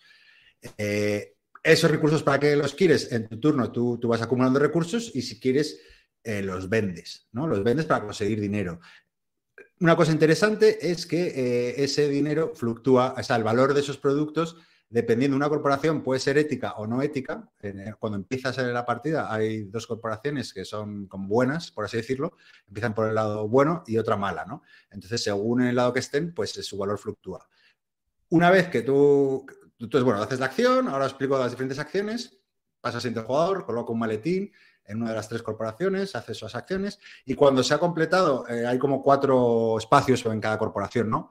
Una, una, se ha completado una corporación completa, bueno, ahí se produce eh, una especie de setup donde, o sea, una- ¿cómo se dice? Bueno, de reciclaje de la partida, que lo típico, coges, bueno, como no lo he explicado el resto, y eh, se da la vuelta a la corporación, o sea que las corporaciones van siendo buenas y malas según pasan las acciones, ¿vale? Eh, ¿Qué tipo de acciones hay? Como he dicho, conseguir recursos. Los recursos te dan dinero. ¿Para qué quiero los dineros? También empezamos con una mano de cartas de edificios. Tú vas a ir construyendo, pues estás en un planeta B y vas a ir construyendo diferentes edificios. ¿no? Eh, los edificios, pues necesitas pasta para, para poder bajarlos y una vez que los bajes, pues necesitas meeples para poder activarlos, por así decirlo. ¿no? En otra acción, otra, otra acción, una es recursos, otra es eh, colocar meeples en esos edificios y, ¿y qué más hay? Eh, y luego también hay otra acción que te permite avanzar en, hay tres, como tres tracks de facciones, una, bueno, la llaman capitalista, futurista y no sé qué, y que te dan beneficios exclusivos. tú vas avanzando por esos tracks y eh, una acción es avanzar y otra es poder eh, ejecutar los beneficios que te da esa acción, ¿vale? Y, bueno, a ver qué más cosas tiene. ¿Cuál es lo interesante del juego? Eh, hasta ahora, bueno, pues eso, son colocación de trabajadores que te dan acciones, motorcito, te vas creando tus edificios, cada vez son más potentes, cada vez tienes más dinero, cada vez tienes más puntos. Eh, y bueno, la cosa funciona bien. ¿Cuál es la gracia de este juego? Que en a, la vez hay acciones que van avanzando, haciendo avanzar un track de elecciones, ¿no? Que son cinco espacios. Cada vez, como decía antes, cuando cumples las cuatro acciones de, una corporación, avanza ese track y se producen elecciones. Y aquí es donde entra un poco la gracia del juego. En las elecciones, otra acción te permite meter votos en una bolsa, ¿vale? Entonces, a lo largo de la partida, con diferentes acciones, habremos, a lo largo de una ronda, perdón, y habremos ido metiendo votos de nuestra facción y se producen las elecciones. ¿Y cómo funcionan las elecciones? Pues el jugador que ha provocado eh, que se buscan las elecciones, saca tres votos, sacan tres votos, y así todo el mundo va cogiendo tres votos, tres votos, hasta que se vacía la bolsa. El que ha ejecutado, el que es el primer jugador, probablemente tenga más opciones de sacar votos. ¿Y dónde está la gracia? Pues que eh, gana las elecciones el que tenga más votos de su color, porque ahí están mezclados todos los votos de todos los, jugadores. Y bueno, ¿qué beneficio te da? Pues te conviertes en el presidente de, de ese planeta hasta que vuelva a haber otras elecciones. Luego hay un vicepresidente y luego hay otro tercer o cuarto cargo que no me acuerdo del nombre. Y bueno, ese, ese cargo, mantener el, gran eh, esencia del juego es que si tú eres presidente, intentar, intentar retrasar las siguientes elecciones y porque te da, claro, te da, eh, además de ser presidente, te da una acción única que haces en tu turno, que en el caso del presidente creo que eran 20 puntos, ¡pum! Ahora, sí, cada vez que tal puedes hacer, cada vez que cuando lo consigues, 20, ¿sí? ¿Qué dices? No, te da 20 Dime, acaba, acaba. No, te lo dan, cuando la coges te da 20 puntos, sin pun, y luego te da un beneficio que es coger una carta que tú ejecutas y te da un beneficio a ti y otro beneficio al resto, ¿vale? Y... No hay ningún caso en el que no te beneficies el presidente.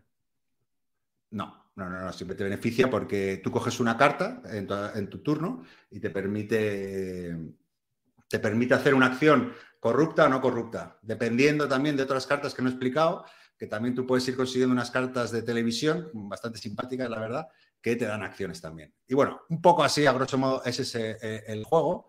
Eh, claro, la gracia del juego es intentar influenciar esa bolsa para que... Eh, está muy bien equilibrado también porque dices tú, ah, bueno, pues casi tú has metido muchos votos, vas a ser presidente, pero claro, cuando acaba el turno y se designan los, los cargos, todos los votos del presidente se van fuera de la bolsa. El del vicepresidente se van algunos y del último o del tercer jugador se mantiene en la bolsa, con lo cual los que han sido últimos tienen más probabilidades de, de ser presidente en las siguientes cada elecciones. Pero bueno, eh, hay acciones que, te permiten remontar y volver a meter votos. Un poco así. Hostia, es bastante más duro de lo que imaginaba, ¿no?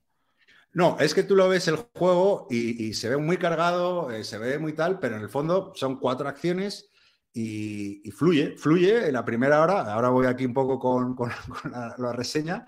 Eh, la verdad que lo estamos pasando muy bien porque ah, vas, eh, como decía, vas mejorando tus edificios, vas consiguiendo dinero, vas consiguiendo puntos y el segundo turno, tercer turno, cuarto turno.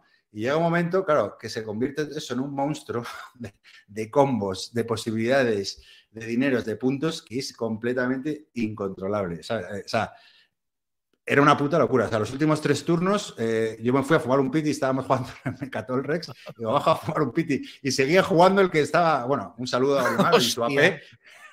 Seguía jugando el que, eh, el con el que yo me había bajado. Digo, bueno, lo jugamos a tres. Seguro que cuando vuelva me están esperando. Y no, no, seguían con el primero. ah, me falta esta acción, que combo con esta, que bajo este edificio, que... Y la verdad que luego al final pues se nos quedó un poco de sensación de... Bueno, eso, hay cierta letrería. Luego las cartas que tú consigues, claro, las, las vas robando, están boca abajo de un mazo común, con lo cual no tienes mucho control eh, con las cartas que te van a tocar y que luego vas a poder bajar. Es verdad que tú tienes una mano de tres, siempre tres cartas y eliges la que bajas, pero vamos, es la que te toque.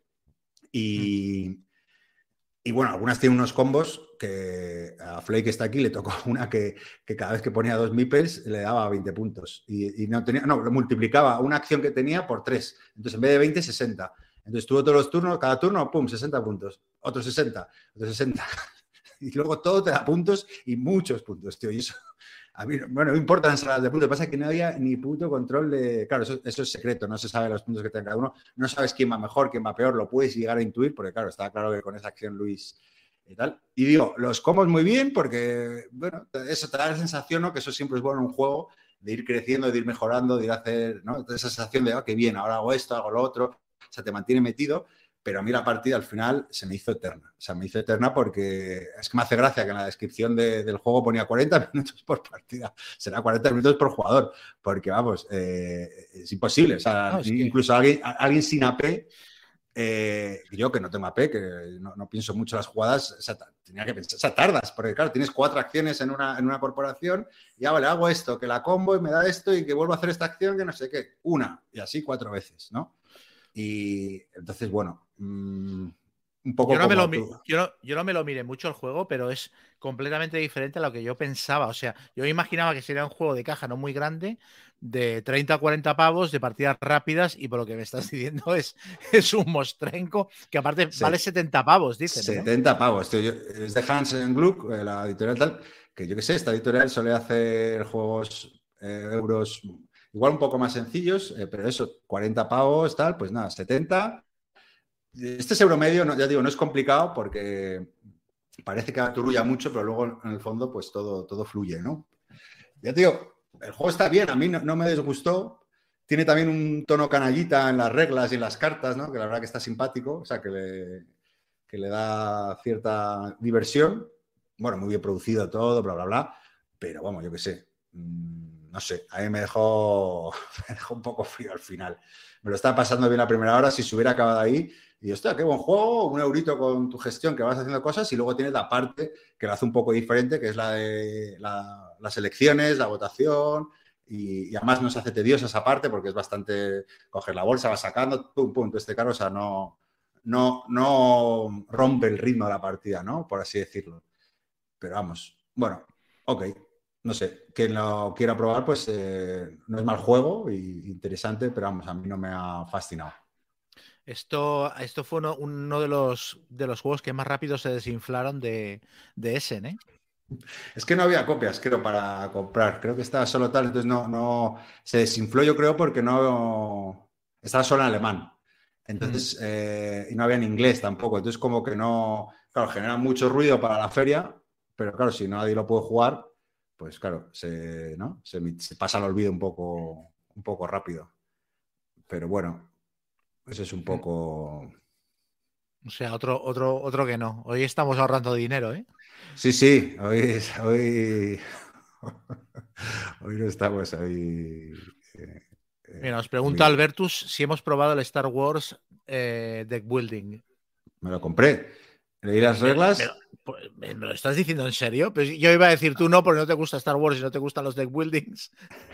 No, Deck Buildings me he reconciliado con. Ya Sí. con sí, me he reconciliado con el andante y tal. Me he vuelto ahí. Me, me gusta, me gusta. Y Star Wars, bueno, eh, tengo el Rebellion que me encanta. No, no, Star Wars no está. Me gusta, pero no soy fan. O sea, digo, yo qué sé, no he visto las pelis, las clásicas y alguna nueva. Pero este, no sé por qué, dije, ah, 30 minutos de building, va, pues puede estar bien. Y luego llegué a la tienda y a cuarto de juegos y dije, oye, no, me voy a pillar el Rally eh, cancelo la tal, la venta. ¿No? Como hay confianza. Y me dijo Pritch, estaba ahí, no, ¿qué tal? Que lo había jugado, empezó a contar, me lo vendió Pritch, vamos, me lo- y bueno, me lo llevo. Llego a casa, me leo las reglas y dije yo, "Ah, ¿esto para qué? Lo puse facto. O sea, digo, es que lo leí, tiene buena pinta, ojo, eh. Bueno, la clásica mía de impulsivo y tal, pero tiene buena pinta, interesante así, pero bueno, juegos de dos de ese estilo, tal, pues no sé, me quedo con otro. Pero- o sea, digo, es un es un Star Realms, ¿no? Por lo que dicen, se parece mucho al Star Realms.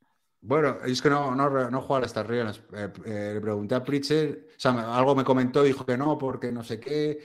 Bueno, porque sí, recuerdo porque me dijo, porque tú tienes como un pool de cartas descubiertas no sé qué, relación tiene esto con el Star Realms. El caso es que tú puedes eh, no solo comprar tus cartas, sino también comprarlas del o sea, evitar que el otro las compre, algo así. Y bueno, que eso era interesante para la hora de tal. Pero vamos, yo lo que he visto, ya te digo, ni soy muy fan, ni yo qué sé, de ese estilo, tengo otros que me atraen más por tema, pero yo creo que por la gente que he visto por ahí, yo creo que, le ha gustado a la gente. Yo, a mí, yo tengo ganas de probarlo, pero me da pereza comprármelo también por el rollo este de que si es muy, muy, muy Star Realms, a mí me... Yo acabé muy aburrido de Star Realms. Pero bueno, tengo ganas de probarlo. Luego pregunta Jorge si, va, si, si bueno, a los dos porque nos gusta, si vamos a pillar todo lo que ha anunciado Do It de Undaunted. Yo es que ya lo tenemos, el Stalingrad lo tenemos los dos y el Reformers también lo tengo. Yo es que me lo compro en inglés, lo del Undaunted, directamente cuando sale. Y yo, de hecho, el Stalingrad no me lo he comprado, lo estoy jugando con la copia de un, colega. Yo sé como el original lo tengo ya en inglés, pues ya me quedé en el inglés. Pero Duit que ha anunciado todo lo que ha salido, todo lo que ha sacado Spray, ¿no? El Stalingrad lo ha anunciado esta semana, que lo va a sacar en español, y luego en verano creo que saca el Reinformance, que es el, el que salió hace un año. Y supongo que ya pues me se meterá con el Battle of Britain, que saldrá también en, también sale, sale en inglés en, verano, el Battle of Britain. Que estuve mirando, lo estuve ojeando, por cierto, ahí, porque lo presentaron en no sé qué convención en Estados Unidos y tenía buena pinta, la verdad. Estoy dentrísimo también. sí, a, mí se me hace mucha gracia a ver, a ver cómo funciona el sistema. Yo la verdad es que salí un poco escamado del, del North Africa y dije, bueno, ya me quedo aquí, no me compro nada más, mm. pero el Stalingrad me parece la hostia. y ahora me han venido muchas ganas del Battle of Britain. Sí, sí, eh, igual, yo me pide el Reinformance que no lo he jugado, la verdad, lo probé en solitario, que ya lo comenté en el programa, que al final va siguiendo como una hoja. Si tienes tal vez, si tienes un francotirador a la derecha, vete a la. Era un poco lioso. Para que le guste el solitario, si le guste estarse horas y tal, pues bueno, pero vamos, es que, claro, la gracia yo creo que es jugar contra otro, picarle y tal. Y no, bueno, no lo he jugado, digo al modo solitario, solo el modo solitario, pero que también tiene modo multijugador y más escenarios pero el, el Stalingrad es un pepino. O sea, en serio, si no lo es, habéis. Brutal. Es brutal. Estoy esperando a acabarlo para hacer. Bueno, podemos hacer una reseña conjunta, pero a mí me está pareciendo flipante. Bueno, yo voy por la 3, pero bueno, yo qué sé, eh, cuando avance un poco hasta la mitad, a lo mejor ya se puede hacer. Ah, bueno, entonces si te lo vas a acabar, casi desvelas. Bueno, porque todavía no podemos desvelar tampoco a, los oyentes, ¿no? Bueno, pero se puede ir contando un poco ciertas cosas. Sí, sí, tampoco tiene. Bueno, sí. A ver. No, pero de momento los cambios de reglas me parecen todos acertados, todos, mm. y la narrativa es cojonuda. Es que está muy bien, tío. Está muy, muy bien. Sí, sí, no, no, es brutal. es, es que es muy guay.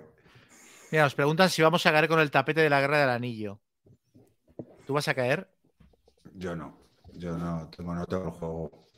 Me gustó, lo jugué, entiendo esto, pero tampoco me volvió loco.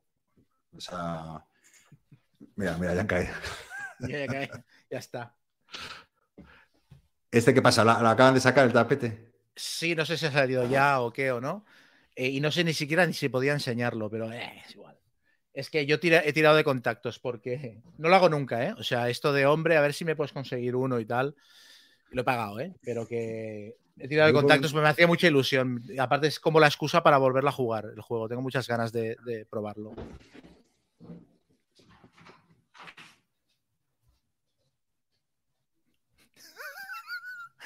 Que ha hecho una de las suyas y se ha alargado.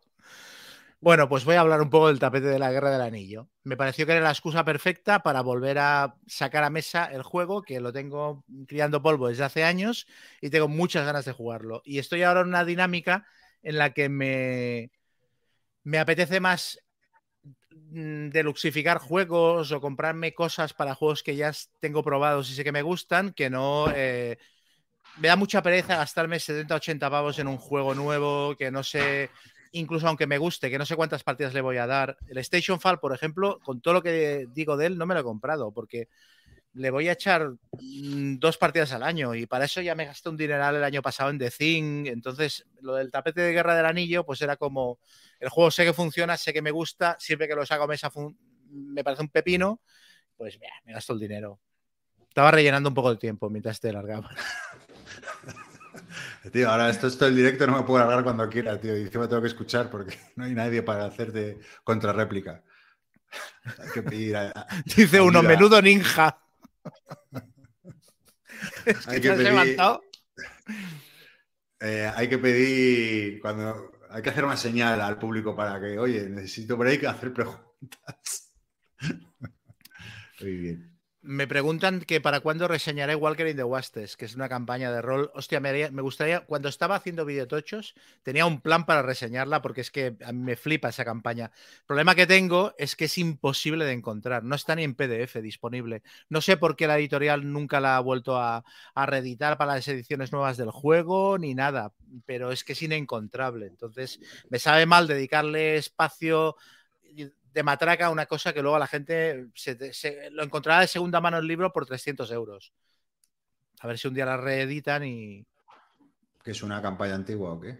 Una campaña antigua de la llamada de Tulu, que yo la dirigí en los años 90 y a, mi grupo, a nosotros nos marcó la juventud. O sea, todo lo que he dirigido después de rol, la gente lo compara con aquella campaña. Entonces es como, es como una losa que tengo encima de no, no, pero es que el Walker, el Walker era muy bueno. Nunca, nunca has conseguido superarlo. No, es un poco como, siempre me comparo con Kubrick, pero claro, como decía Woody Allen, eh, que se comparaba con Dios, dice, con alguien me debe comparar.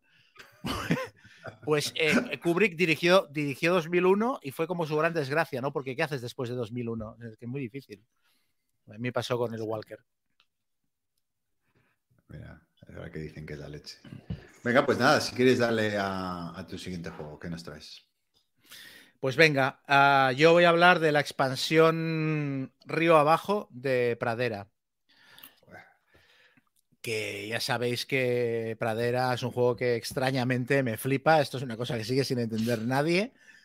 Pero es que de verdad, cada vez que lo juego, pienso qué bueno es. O sea, el otro día está, estaba, pero mesmerizado con la partida, estaba hipnotizado. Ay, me bajo la nutria, hostia, he encontrado un macho cabrío. Estaba encantado. Y mira a mí los animales.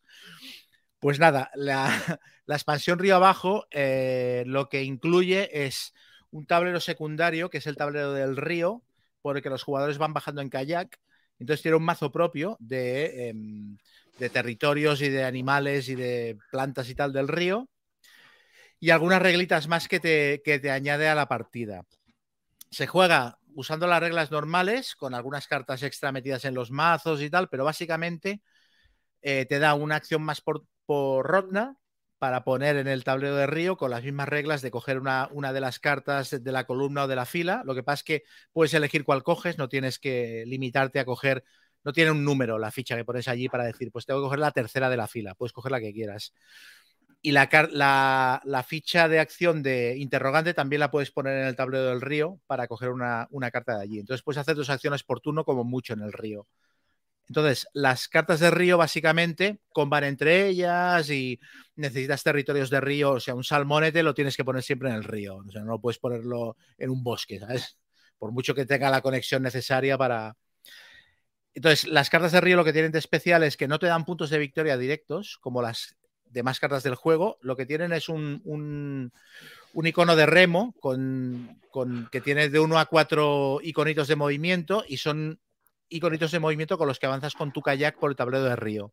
entonces, con el kayak, a medida que vas avanzando, vas pasando por casillas especiales que te dan eh, acciones extra o losetas que puedes utilizar para hacer acciones que rompen el juego o cartas súper tochas que te las puedes añadir a tu, a tu colección o que a lo mejor no son tan tochas pero las necesitas porque son territorios adicionales, etcétera, que luego te combarán con cartas que tengas en la mano.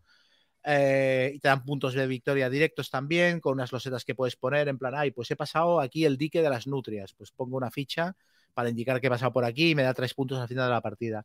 Y luego el tablero también tiene, un, tiene unas, algunas casillas marcadas con puntos de victoria, entonces al final de la partida se mirará tu punto de máximo avance y te llevarás el, el máximo de puntos de victoria posibles. O sea, si has pasado por la casilla de los 20 puntos de victoria, que es la casilla final, te llevarás 20. Si has llegado hasta la del 15, te llevarás 15. Si has llegado hasta la del 8, te llevarás 8. Entonces, el tablero tiene dos caras, que es río lento o río rápido. El río lento es más sencillo de jugar en teoría porque no tiene, no, no incluye muchas reglas extra, el movimiento por el río, resolver las casillas en las que vayas cayendo y ya está. Y el río rápido sí que tiene unas losetas que las barajas al principio de la partida y pones algunas en, en- en- en tiendas de campaña y cosas así. Y entonces cuando pasas por allí, coges una de las losetas, haces la acción, que es una acción bastante tocha, y la descartas, que te permite robar más cartas o jugar cartas extra de la mano y tal, ¿no? Entonces, bueno, dijéramos que la cara del río lento es como más. mm, más solitario multijugador y la carta del río rápido es como más una carrera con más interacción, etcétera, ¿no? Porque cuando llegas a un sitio, si pillas la loseta, el otro jugador ya no la puede pillar y tal, ¿no? Bueno, me pareció que incluía muy poquitas reglas extra, que era muy fácil de sacar a mesa. La única pega que le puedo poner es que ocupa un montón de mesa, porque el tablero de Río lo podrían haber hecho un poco más pequeño y ocupa un huevazo de mesa porque juegas con el tablero de Río, con la fogata y con el tablero principal. Es una locura. Pero es una pasada. O sea, yo no me imagino volver a jugar el juego sin la expansión, porque el río te da una riqueza táctica extra súper guapa. O sea, puedes ir a full a pillar cartas de río para, para hacerte las combos y avanzar por el tablero a saco, llegar hasta el final y llevarte los 20 puntos. Puedes ir, pasar del río y centrarte en el tablero principal, que como incorpora cartas extra, pues tienes más opciones. O puedes hacer un mix de las dos estrategias, ¿sabes? Y ser más versátil y pillar las mejores cartas cuando aparezca en el río, las mejores cartas cuando aparezca en el tablero principal. O sea, te lo puedes montar un poco al gusto y te da muchas más opciones eh, tácticas que en el juego que en el juego básico y mucha, mucha más ensalada de puntos, pero con sentido. Entonces me pareció la hostia la expansión, me pareció súper chula, ya te digo, muy poquita regla extra y muchísima, muchísimas decisiones adicionales. No sé, yo ya digo, no me imagino volver a jugar sin la expansión. Eh, acabo de salvar el programa porque ponía de repente, me he dado cuenta que me queda 3 por de batería. Si se apaga el ordenador, se va a tomar por culo. Que hubiera Hostia, esto hubiera sido, sido hubiera, muy bueno. sido, hubiera sido épico, la verdad. Hasta casi me ha dado ganas de que ocurra. Para hacer ganar esos desastres. Que, una pregunta. eh, bueno, te conté que probé ya el Pradera, eh, el normal. Eh, me gustó, pero, pero me volvió muy loco, tío, la iconografía, tío. Aquí, claro, más, más, más, aún, entiendo, claro. ¿no? No, no. O sea, claro, más cartas, más tablero, ahora más, más locura de iconos. A mí se Sí, me, hay- distinguir ciertos iconos, tío. No, no, no los Hay unos, hay unos pececitos y tal. Sí, a ver, el el único icono raro que hay es que hay un tipo más de territorio que es el río, y luego que todas las cartas de peces tienen el icono de pez y al lado un iconito pequeño de río que indica que los tienes que jugar en la columna del río, o sea, por narices. Pero no, no, no añade. A mí no me pareció. Yo, a los 5 minutos o 10 minutos estaba jugando ya sin ningún problema, sin consultar casi las reglas, y no me pareció que, para la gente que conozca el juego lo suficiente, me pareció muy fácil de- de implementar. Ya. No, bueno, es que voy a hacer una pregunta. Mira, pregunta por aquí si, si entra todo en el juego base. Eh, sí cabe todo en el juego base, pero la, la cajita que montas para las cartas de río no. Porque no hay, en el inserto no hay un espacio para colocarla bien. Hay gente que la que pone no boca abajo. A ver, la, la desmontas, como es una cajita que se monta y Ah, se bueno, desmonta, pues sí, sí, la desmontas desmonta, y la dejas plana. Y entonces te cabe todo, que es lo que he hecho yo. la dejas plana. La idea de dejarla desmontada es, bueno, cuando juegue con el río la monto y cuando no, no la monto. Pero voy, es que voy a jugar siempre con el río. Entonces, no sé si acabaré haciendo una, una solución más definitiva, que sea quitar el inserto y meter las cosas en bolsas o algo así, pero vamos. Sí, sí cabe la. Es bonito, estoy viendo aquí el juego, la verdad que es, es bonito. Poco recargados los estos, pero la verdad que son- son bonitos los, los de Bujinchis. Hmm. Y nada, eso ya digo, a mí me, me parece, mm, bueno, yo un 10, o sea, encantado con ella. ¿Qué Me parece imprescindible. La, la ¿Qué cuesta? Nada, los 25, 30 euros, Ah, una bueno. cosa así, ¿no? Llevan, llevan mucha matraca. El juego base era 40, 45, ¿no? Sí, una cosa así. Bueno, o sea que tiene más o menos precio razonable todavía, ¿no? Hmm. Sí, Muy bien, muy bien. para los precios que se estilan hoy en día, sí. Sí, sí, sí. No, bueno, yo vi la caja, sí, venía eso, viene cargada con muchas cartas, tal.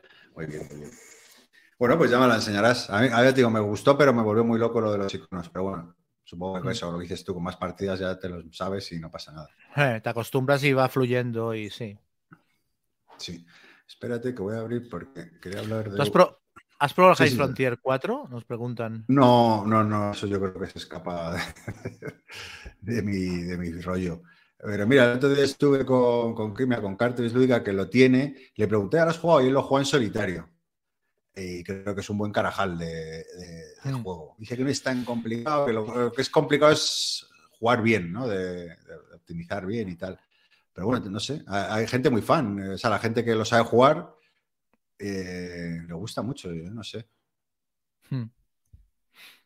¿Tú lo has jugado o no? No, no, no, no. A mí me tira mucho temáticamente, pero me da muchísima pereza eh, la enciclopedia de reglas y el tener que estudiar Ya, para pues es jugarlo. eso, eso sí, hay que tener ganas. Pero bueno, bueno, por tema, yo que sé, que lo mole, pues está chulo, ¿no? Lo de configurar ahí un cohete y tal. Sí, a mí el tema me tira mucho, pero. bueno. Mira, Muy hay bien, uno pues, aquí que me pregunta una recomendación de, de entrar en el mundillo del rol. Luego hablaré un poco de esto, porque tenemos varias preguntas a este respecto. Luego haré un, un mi- mini comentario. Vale, vale. Pues nada, eh, termino yo si quieres. Eh, voy a reseñar en 1944 D-Day to the Ring. Este es un juego de Dan Fournier, eh, es un juego de Worthington, editorial americana de- que publicó Chancellorsville o Taragua o, Fa- o que hemos hablado aquí en el podcast, que, que ya sabes, eh, bueno, y a ti también, ¿no? A mí, a mí me gustan muchísimo eh, la línea de juegos que tiene, ¿no? Por... Y bueno, este en 1944 sería como una segunda parte. El primero es el, eh, D-Day, o sea, el de las Árdenas, y ahora han sacado, sacaron el año pasado un Kickstarter que es el D-Day to the Ring. Y, y- y bueno, yo tengo los dos y no, no voy a reseñar el otro, así que bueno, no voy a reseñar los dos porque la gracia es que utilizan el mismo sistema y simplemente se adaptan a- al hecho histórico que cuentan, ¿no? Esto es una serie de juegos que se, que se basa de pura el sistema de los Holfast. Los Holfast es otro, otra serie de juegos de Worthington que no he jugado. En teoría mejoran y, tal. Pero bueno, básicamente son juegos bastante sencillos, de 60-80 minutos de duración. En este caso, pues la, la escala es muy grande, ¿no? Cada turno representa un mes. Habrá unos 10, 11 turnos, no, no me acuerdo exactamente cuántos. Y, y bueno, la, la gracia es eso, que al final eh, simula, eh, abstrayendo mucha complicación, eventos, los eventos históricos que cuentan, que en este caso es el desembarco y, y la carrera hacia el ring, ¿no? Eh, bueno, juego para dos jugadores, unos eh, los aliados, otros los, los alemanes. A priori, bueno, pues tú llegas al mapa y tienes toda la costa llena de alemanes, pero tropas un poco deterioradas, ¿no? Y, y luego, pues eh, tú empiezas simplemente con dos ejércitos desembarcando ahí en Normandía, ¿no? En un hexágono. Y bueno, te tienes que. Es muy gracioso porque lo primero que tienes que hacer es hacer una tirada de desembarco, ¿no? Que te explican las reglas que la probabilidad de que ocurra, que. Vamos, si, pal- si- si palmas. chao, Si ocurre-. Eh, palmas. eh, y bueno, no me ocurrió, por suerte, yo fui los aliados. Y nada, cuando lo he jugado.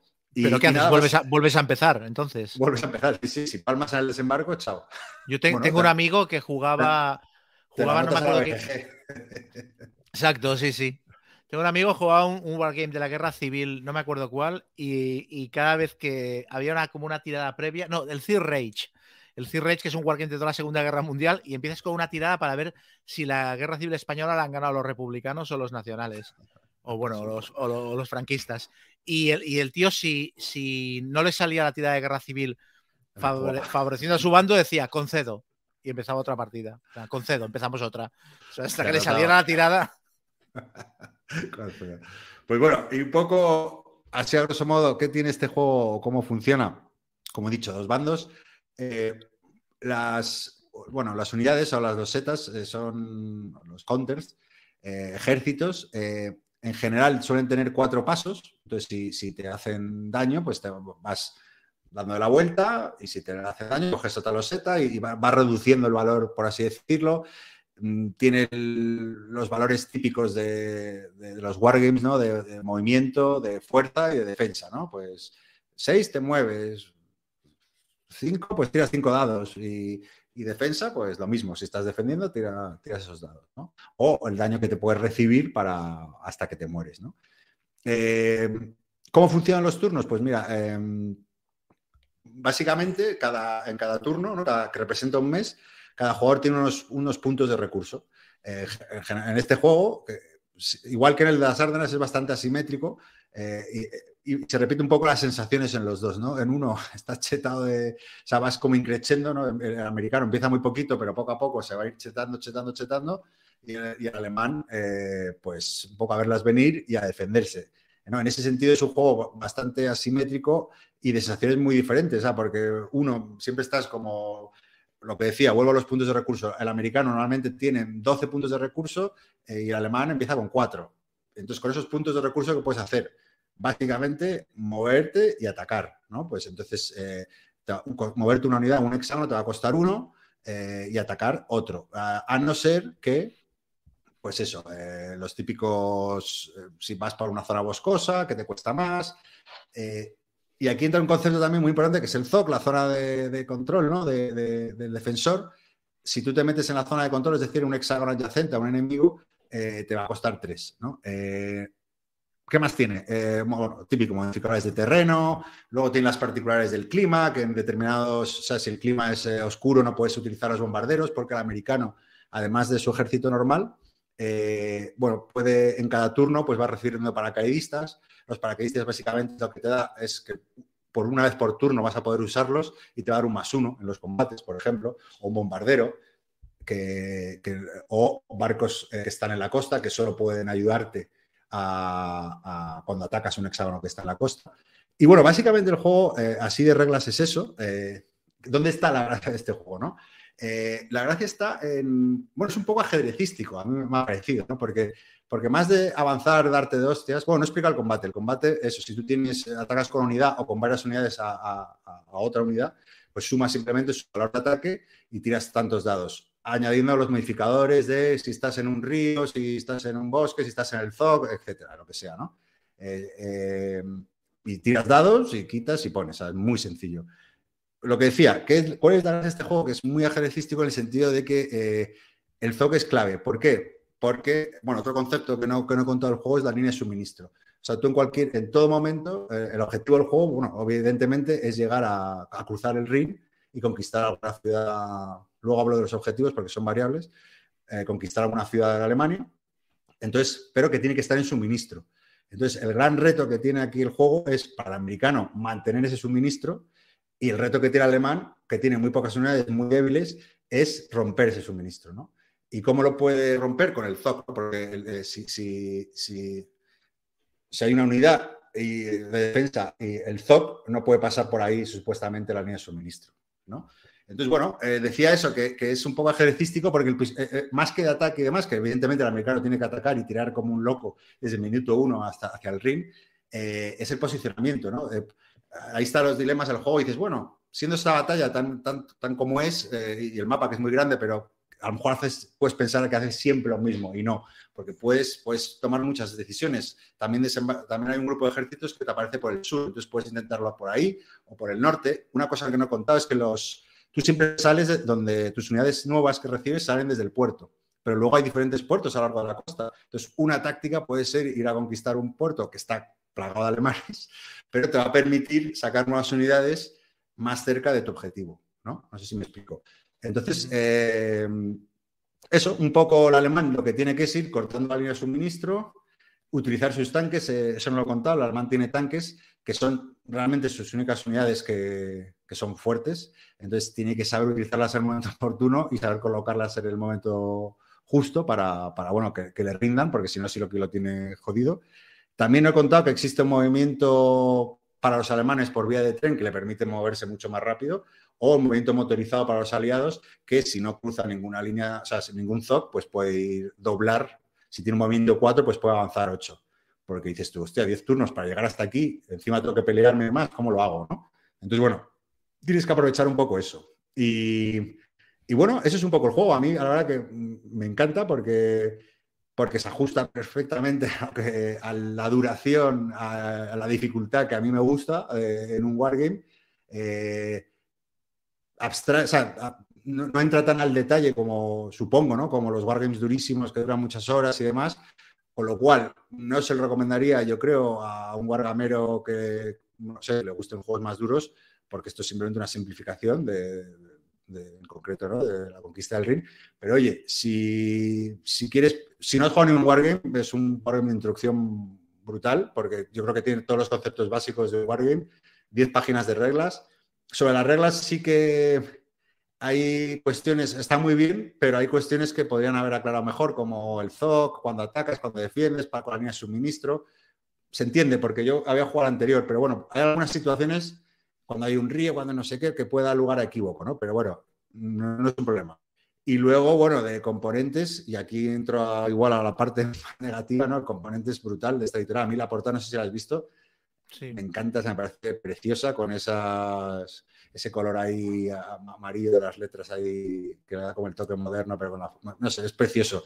Los, counters los jugué con, un amigo, eh, dice, pero esto qué coño es, son unos counters, tío, así de grandes, tío, claro. Y joder, que ya tenemos una edad, ¿sabes? Que se quejaba de, la calidad de- del juego, ¿no? Que me hacía gracia, claro, era guargamero de, estos de counter así.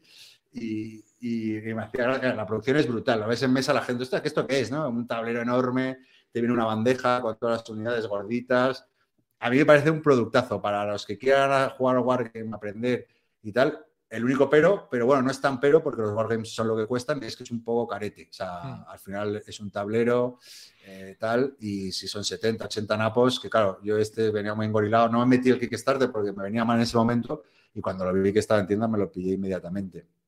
Otra cosa que no he contado, que está muy chula, que, es- que también un poco sobre la rejugabilidad del juego, porque es verdad que, que al final es lo que es, ¿no? Eh, digo, sí, te puedes ir por aquí, te puedes ir por allá, pero introduce, eh, bueno, eh, básicamente el, aliado gana eso, lo que he dicho, cruzando el ring, que no haya tropas, bueno, con una serie de... Tienes que cortar el suministro alemán para dejarle aislado a todas las tropas que tenga al oeste del ring. Eh, y el alemán lo mismo, tiene que tener dominio de no sé qué y tropas en el este también. More or less. La movida es que también tienes unas tarjetas con, con, y esto lo tienen los dos juegos también, con objetivos variables. Es decir, que te cambian los objetivos y que encima tú lo puedes coger, eh, que yo creo que es como más mola jugarlo, y sin que lo sepa el contrario, elegir tu objetivo, Objetivos Y- secretos. básicamente. No lo especifica, en uno lo especifica, en otro no, pero vamos, te vienen las mismas tarjetas, eh, hace esto, lo otro. Entonces el otro que se lea las estas, pero tiene que intuir un poco a, a qué va. A ver, que no difieren mucho, pero al final son diferentes objetivos que le dan esa chispita. Yo creo que la gracia es no saber, ¿no? Eh, eh, el- este lo he jugado sin, sin, esa- sin, sin usar los objetivos, pero el de las Ardan sí lo he jugado con los objetivos y molaba mucho porque ahí entra en juego un poco el farolero de por dónde voy, por dónde no voy. Otra cosa que tiene el juego que no he contado es que puedes jugar con las el aliado puede jugar con las unidades escondidas. Sea, pones como unas dosetitas que están hidden, ¿no? Eh, entonces, bueno, mm, a mí el único eso es el elemento de memoria, porque cuando entran, atacan, pues se desvelan, ¿no? Pero, pero tú lo ves en el despliegue inicial, claro, tú, sabes lo que va sacando. Recibo esta unidad, ah, la tapo, bueno, pues, pues sí, pero bueno, eso no, no le doy muchas gracias, yo no lo juego así. Pero bueno, lo de los objetivos variables y demás, y, poco más, vamos. un poco sí también la- las sensaciones según qué bando deseas, también puede ser echar para atrás, ¿no? Porque dices, el alemán es que recibe poquísimas unidades, un poquito más cada vez, y, y al final, claro, al principio te están dando de hostias, de hostias, de hostias, y, y- y bueno, pues aguantar el tipo y las órdenes igual, pero al revés, ¿no? Eh, entonces dices, bueno, eh, esto que va, uno, uno divirtiéndose y otro no, pero claro, luego se va equilibrando la balanza y ahí es cuando entra un poco el juego, pero bueno, un día lo juegas de un lado y otro día de otro. ¿Qué dura una partida? Pues eso, yo creo que pues, 80, 90. ¿no? Primera partida, a lo mejor, para mirando cosas y tal, 90 minutillos, pero, pero también depende del objetivo. Hay escenarios más cortos que te lo puedes jugar más cortos, pero vamos, eh, eh, luego si lo juegas, si ya sabes jugar, 60, 70 minutos te lo liquidas seguro, ¿sabes? Porque. Parece que es más eh, que tiene más en cuenta o es más importante la logística que lo que sería el combate en sí, ¿no?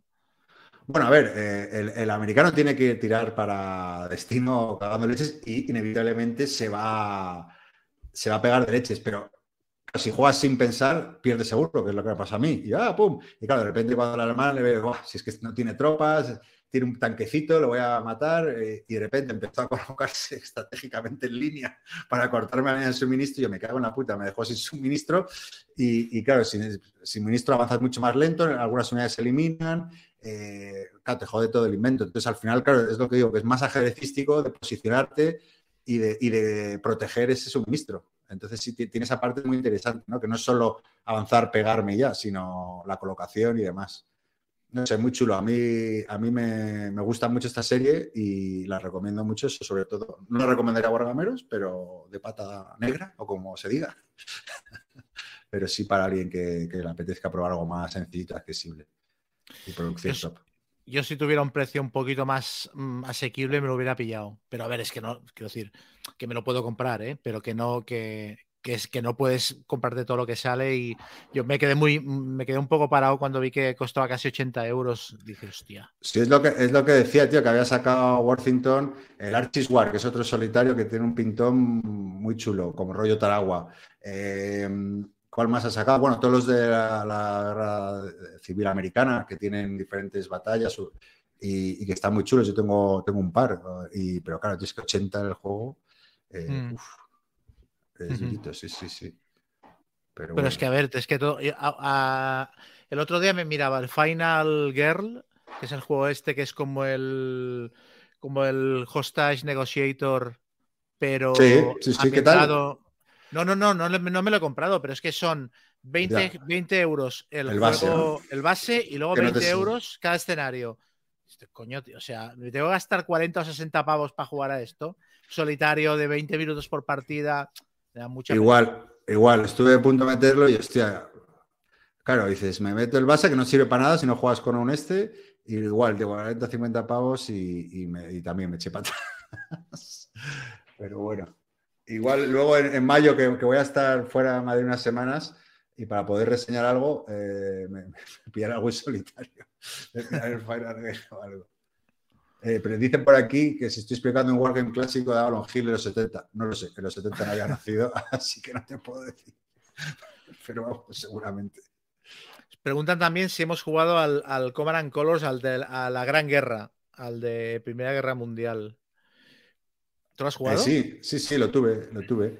Eh, el- no, es el- el- el- sí, no, este lo sacó maldito, ¿no? Que además a muy buen precio y. Sí. Eh, sí, eh, me gustó. Bueno, tiene las particularidades de las barricadas y demás, y que me pareció un poco más lento. La artillería. Sí, y ese rollo, y, y- y bueno, como no, no puedo tener todos en casa, eh, lo acabé vendiendo, pero vamos, estuvo una oferta no hace mucho a un precio brutal, de bueno, con expansiones y de todo, está muy barato. Eh, claro, al final yo creo que esto, bueno, si tienes espacio, pues guay, y si no, los Command and Colors. Bueno, este es un poco más diferente, porque sí que está, ¿no? Tú, está, que, que- que- como está ambientado en esto, en la Primera Guerra Sí, Mundial, este tío lo tiene de las trincheras, Mm. lo de las trincheras y lo de la artillería de fuera de tablero. A mí me pareció muy guapo. Lo que me pareció es que no acababa de simular. Yo no acababa de ver eh, la Primera Guerra Mundial del todo en ese juego. Y luego también que es que me pareció el despliegue era infernal. O sea, de- lo el despliegue hay tanto territorio que tienes que poner en el tablero que tardas un huevazo. Es mucho mejor. Yo jugué la versión digital luego. Y es mucho mejor jugando en digital, o sea que te, te monta el escenario y a mover unidades y a jugar, o sea, es mucho más rápido que, ¿sabes? Y luego que venía con un cajote enorme, tío, que a mí me un poco de toco con eso, que, que te cambia el tamaño. Si no recuerdo mal, era como una caja de estas anchas, largas, que, que yo las odio, tío. Yo creo que por eso carrer. Y- pero bueno, creo eso, que están en super oferta, así que Sí, sí. ya, o sea que- ya no tanto, ¿eh? Hubo una época que estaba, que me parece que por 60 o 70 pavos te llevabas el Sí, juego el y todas las expas, Sí, todo el pack, era tremendo. Me lo pensé, me lo pena. pensé, me lo pensé otra vez, sin pillármelo, pero bueno, ya si es que luego no, no juegas tanto. Eh, estuve ahí quitándome de Command Colors un poquito. Nos pregunta Joan Josep Pons si Ríos, Praderas, Pajaritos, puede que estemos en pleno revival de juegos de mesa slow paced para adultos sibaritas con rollo outdoor survival de Balon Hill. No sé, no sé eso. Bueno, a ver, el, Praderas, el Pradera y el Parks son mis concesiones a este tipo de juegos. O sea, yo no me lo compraría todo este estilo, pero estoy muy contento de tenerlos. Y sí que me va bien para, para desintoxicar de vez en cuando entre Space Hulk y Space Hulk. Sacar un Pradera a la mesa a mí me apetece mucho, pero tampoco, si ahora se ponen de moda, yo creo que me compraré una, una, una ametralladora. o sea, quiero decir que jugar todo el día esto tampoco, pero es que el Pradera lo disfruto mucho. Siempre Sí, yo tengo también de ese estilo varios que mantengo. Santa Mónica me Sí. gusta mucho a mí, porque me mola. Yo qué sé, al final por un poco lo que temática o algo así, o que a mí Santa Mónica me gusta porque es como una playa de Santa Mónica y los- las ilustraciones están súper chulas y de ese rollo simpático, agradable, lo juegas sin mucha pretensión. Está muy bien. Ujú. Hombre, hay que tener de todo un poco. Nunca se sabe. Sí, a ver, el rollo es que nos gastamos más pasta en, en nuestro nicho mm, personal y luego los demás nichos los rellenamos con algunos juegos, ¿no? Eso es. Característicos para tener un poco de todo. Mira, dicen el, el Dorfromantic. El, eh, el Bueno. si no me equivoco, se lo escuché el otro día a Bislúdica, creo que es como una especie de carcasón cooperativo que tiene una versión online bastante chulo, pero no lo he probado. Les escuché y me llamó la atención oyéndoles hablar de, de este No juego. lo, no lo conozco. Pues eso, creo que una especie como de Dorfromantic. Dorfromantic, como una especie de carcasón cooperativo familiar que parece que está muy chulo y que tiene una versión digital muy guay. No sé si en, en Steam o no sé, muy yo se me pierde un poco. Molt bé, Ah, vale. Dorf Romantic, vale, sí, ya, ya. Ya veo cuál es. Pues nada, Muy bien. eh, pues vamos, damos por cerradas las reseñas y nos vamos a cosita linda.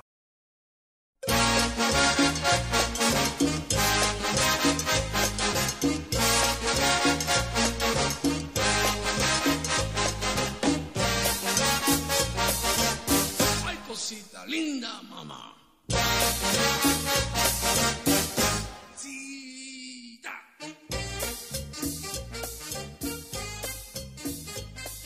Allá.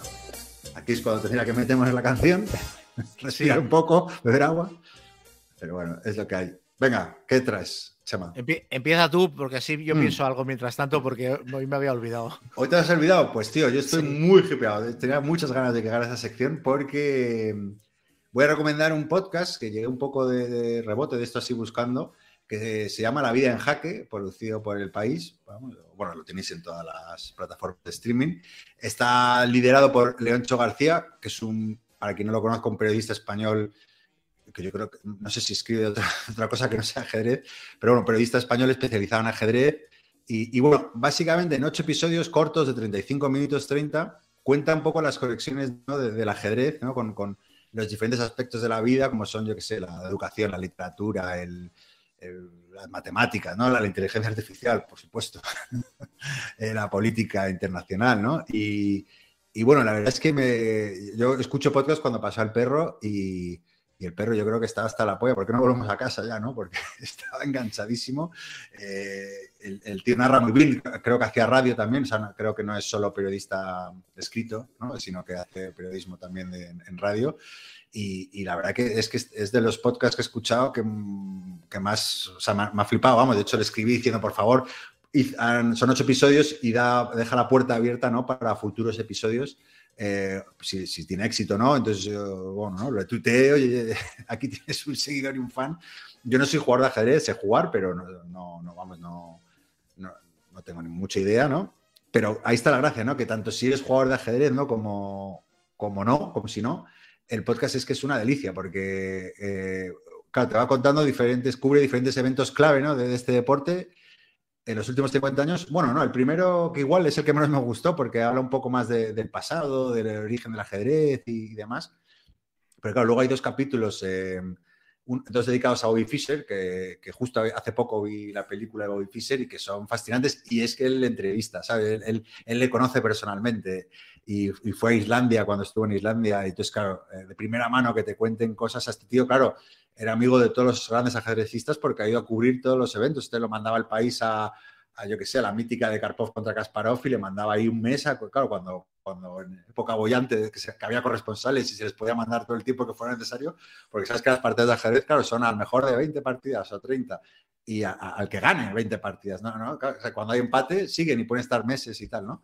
Y, ya te digo, una, una delicia, ¿no? Porque luego, luego eso, cuenta Karpov y Kasparov, eh, y claro, todos los entresijos de su realidad, todo, todo el tema de la Guerra Fría, todo el tema de los espías, de la paranoia rusa, claro, eh, con, eso también está muy vinculado a Fischer, ¿no? Porque eh, no, sé, si estás familiarizado o no, o si los oyentes conocen, ¿no? Cuando Fischer, que se convierte campeón del mundo, en plena Guerra Fría, el tío organiza el torneo en Islandia y no se presenta al primer partido. Y luego aparece y dice, no, no, eh, yo paso lo, o sea, paso de esto, que las cámaras me molestan y creo que las sillas tienen, era paranoico, ¿no? Eh, tenía problemas mentales, Fischer. Y, y claro, cuenta, cuenta anécdotas ahí, ¿no? Que de repente le llama eh, Kissinger, ¿no? Eh, y le dice, oye, ponte a jugar, hazlo por la patria y no sé qué. Pasa de Kissinger y al final le llama Nixon y dice, oye, ganas o pierdas, te invito a la Casa Blanca, pero por favor, esto hazlo por tu país, ¿no? Y claro, dices tú, ¿qué, qué tiene que ver una partida de ajedrez? ¿no? Y claro, en el contexto de la Guerra Fría suponía ¿no? el, el- un poco la, la superioridad intelectual, ¿no? que si ganaba tu, tu ajedrecista, eh, como que te da legitimidad a todas tus ideas capitalistas o comunistas. ¿no? Era un poco absurdo, pero, pero era así. Y, y- y la verdad que es, es que es una pasada, lo, lo recomiendo muchísimo, lo, lo he disfrutado un montón. Creo que me lo voy a ¿Dónde- volver a escuchar.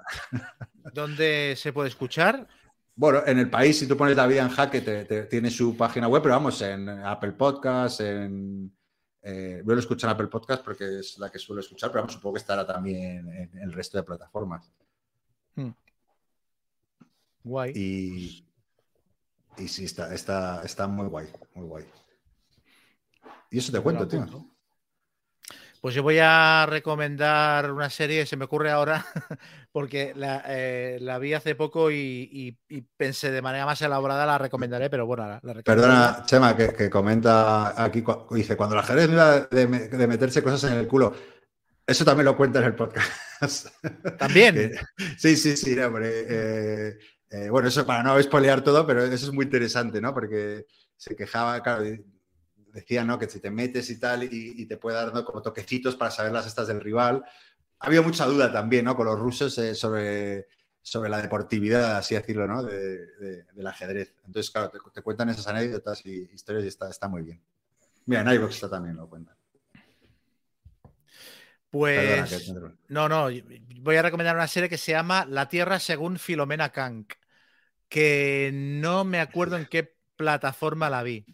Te lo digo porque la tengo aquí apuntada, siempre me las apunto las estas para ver. Creo que es en Netflix.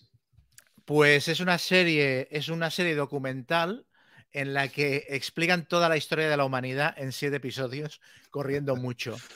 Y el rollo es que es un falso documental en el que la presentadora es absolutamente idiota, entonces explica toda la historia de la humanidad mal. Todo, o sea, da mal todos los datos, los motivos de todos los explica mal, y es muy divertida porque se entrevista con expertos auténticos, o sea, con historiadores, con expertos en historia del arte, con arquitectos, y las preguntas que les hace son absolutamente retard, y los tíos le contestan en serio. Entonces, estuve viendo una entrevista con ella y con el creador de la serie, que el creador de la serie es Charlie Brooker, que es el de Black Mirror, y estuve leyendo eh, sobre cómo se había hecho la serie y a los y a los expertos, que son eso, profesores de universidad, catedráticos, tal, les habían dicho, no, respóndanla eh, eh, en serio, y se intenten responder sus preguntas en serio, ¿sabes? Sa- Sacándole sentido a lo que dice. Entonces las conversaciones son unos diálogos para besugos tremendos. Eh, al principio, a mí me costó como 10 o 15 minutos pillarle el tono, porque el primer episodio estás como muy despistado de, pero esto qué mierda es, ¿no? Pero luego ya te, o sea, ya le pillas el, le El pillas flow. el, el flow y, sobre todo las entrevistas con los expertos cuando, cuando les descoloca con preguntas absolutamente imbéciles y los tíos intentan hablar en serio con ella y tal. ¿Sabes? Hay un momento, es que me acuerdo cosas muy tontas, pero hay un momento que dice, ¿qué es un edificio? Y le dicen, no, algo construido con el- por el hombre. Entonces ella empieza a decir chorras en plan, "Ah, entonces mis zapatos son un edificio, ¿no? Y el otro, no, no, no, es que sus zapatos son una pieza de ropa. Entra como en un diálogo de intentar pillar al experto en un renuncio, pero con cosas como súper de niño de cuatro años.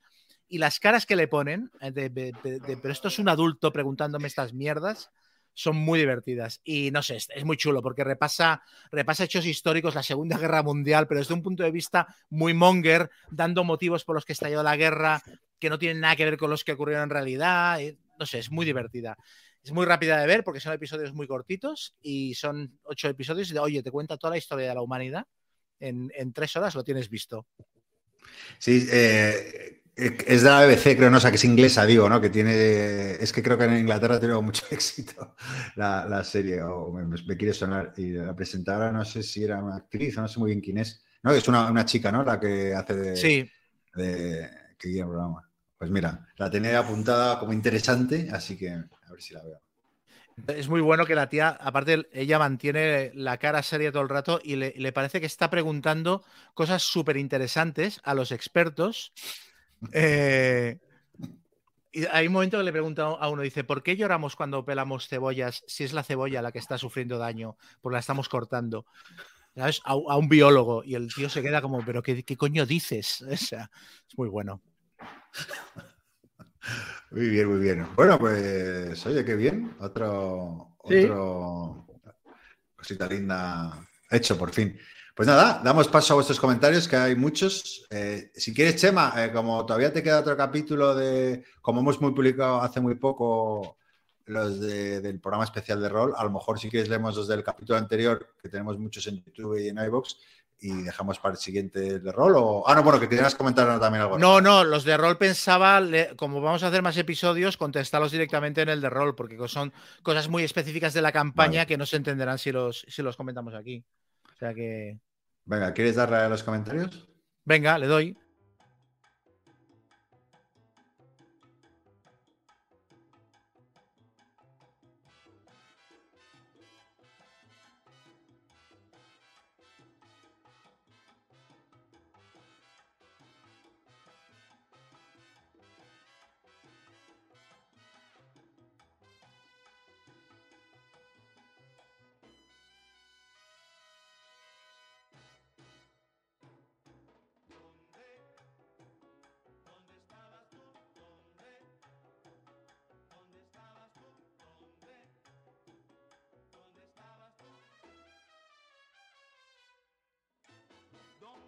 Venga.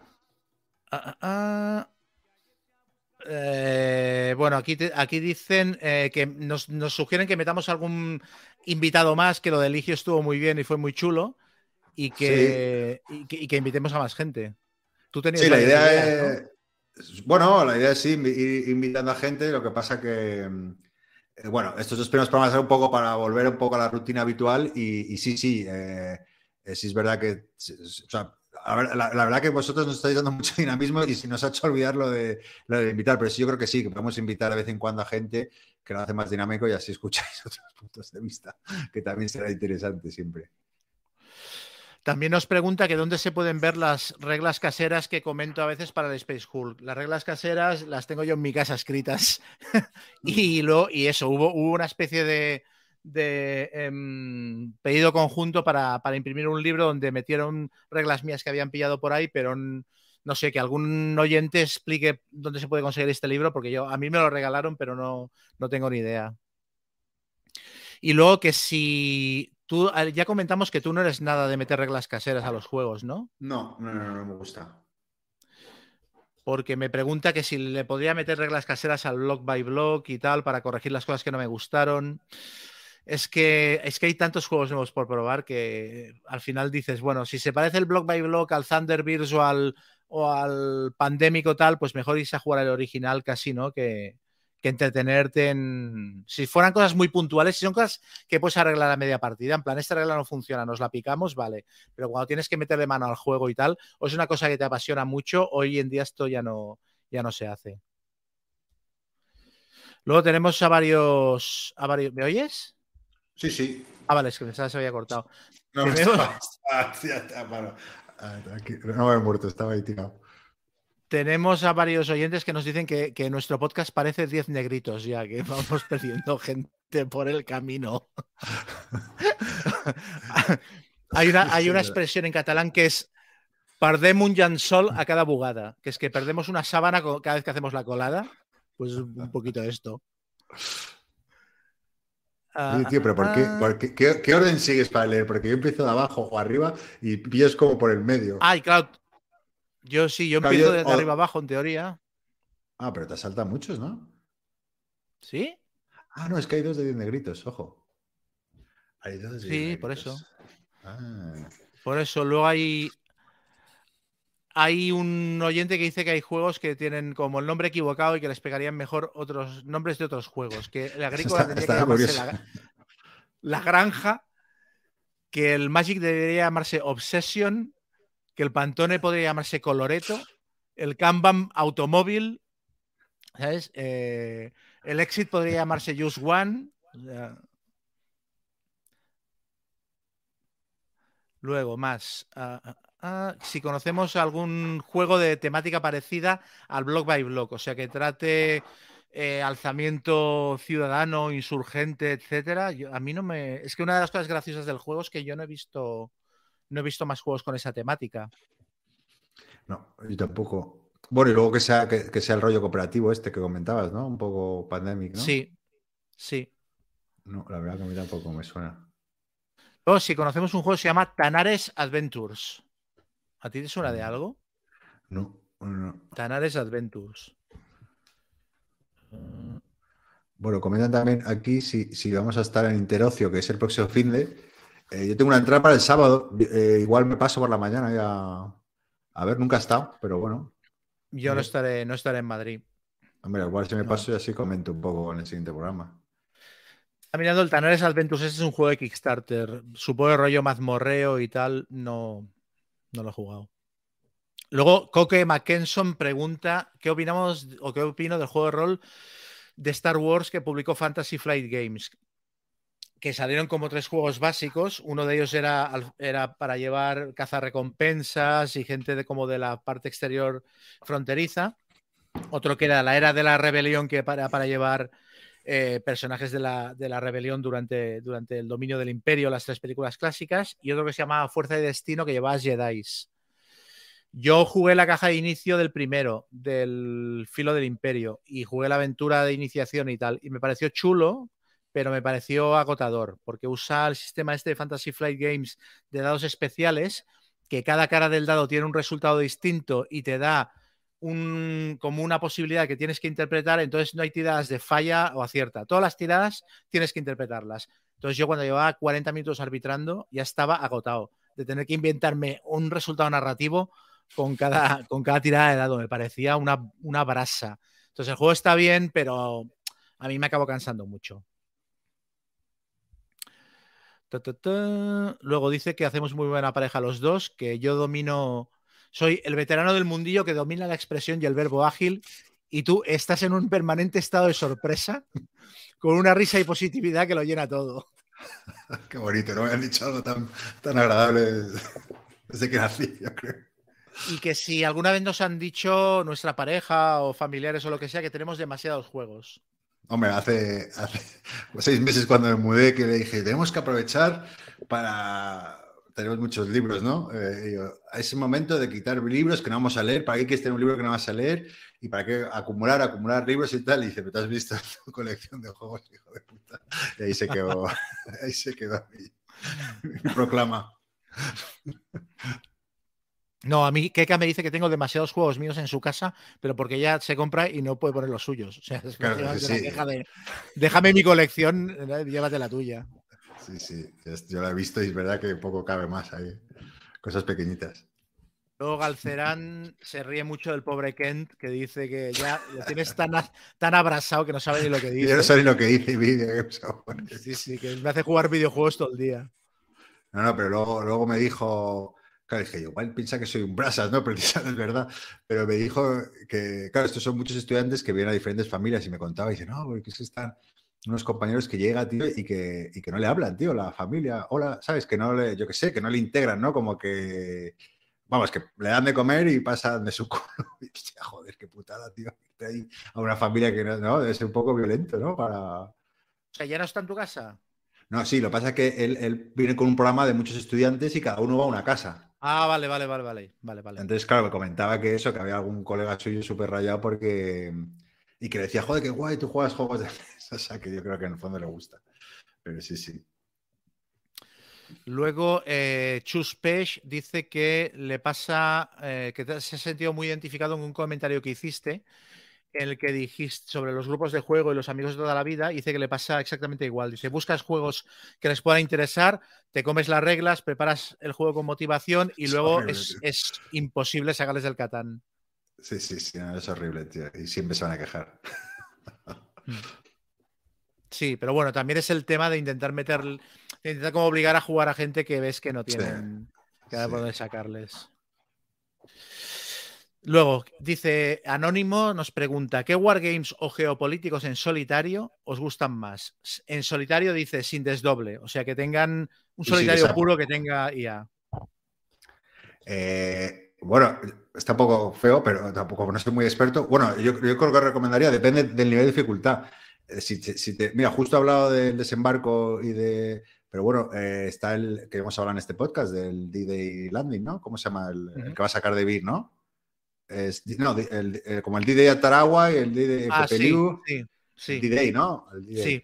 Pues ese, ese juego, sobre todo ese hecho histórico creo que, que, que puede pegar más en solitario, ¿no? Porque que, que eres tú con el americano. Es lo que comentaba, que al jugar a dos jugadores, como que las sensaciones son muy diferentes. Pero bueno, ese juego está muy bien. Yo lo juego una vez, lo he intentado, pero claro, cometiendo muchos errores y pudo conmigo. Pero lo voy a intentar otra vez.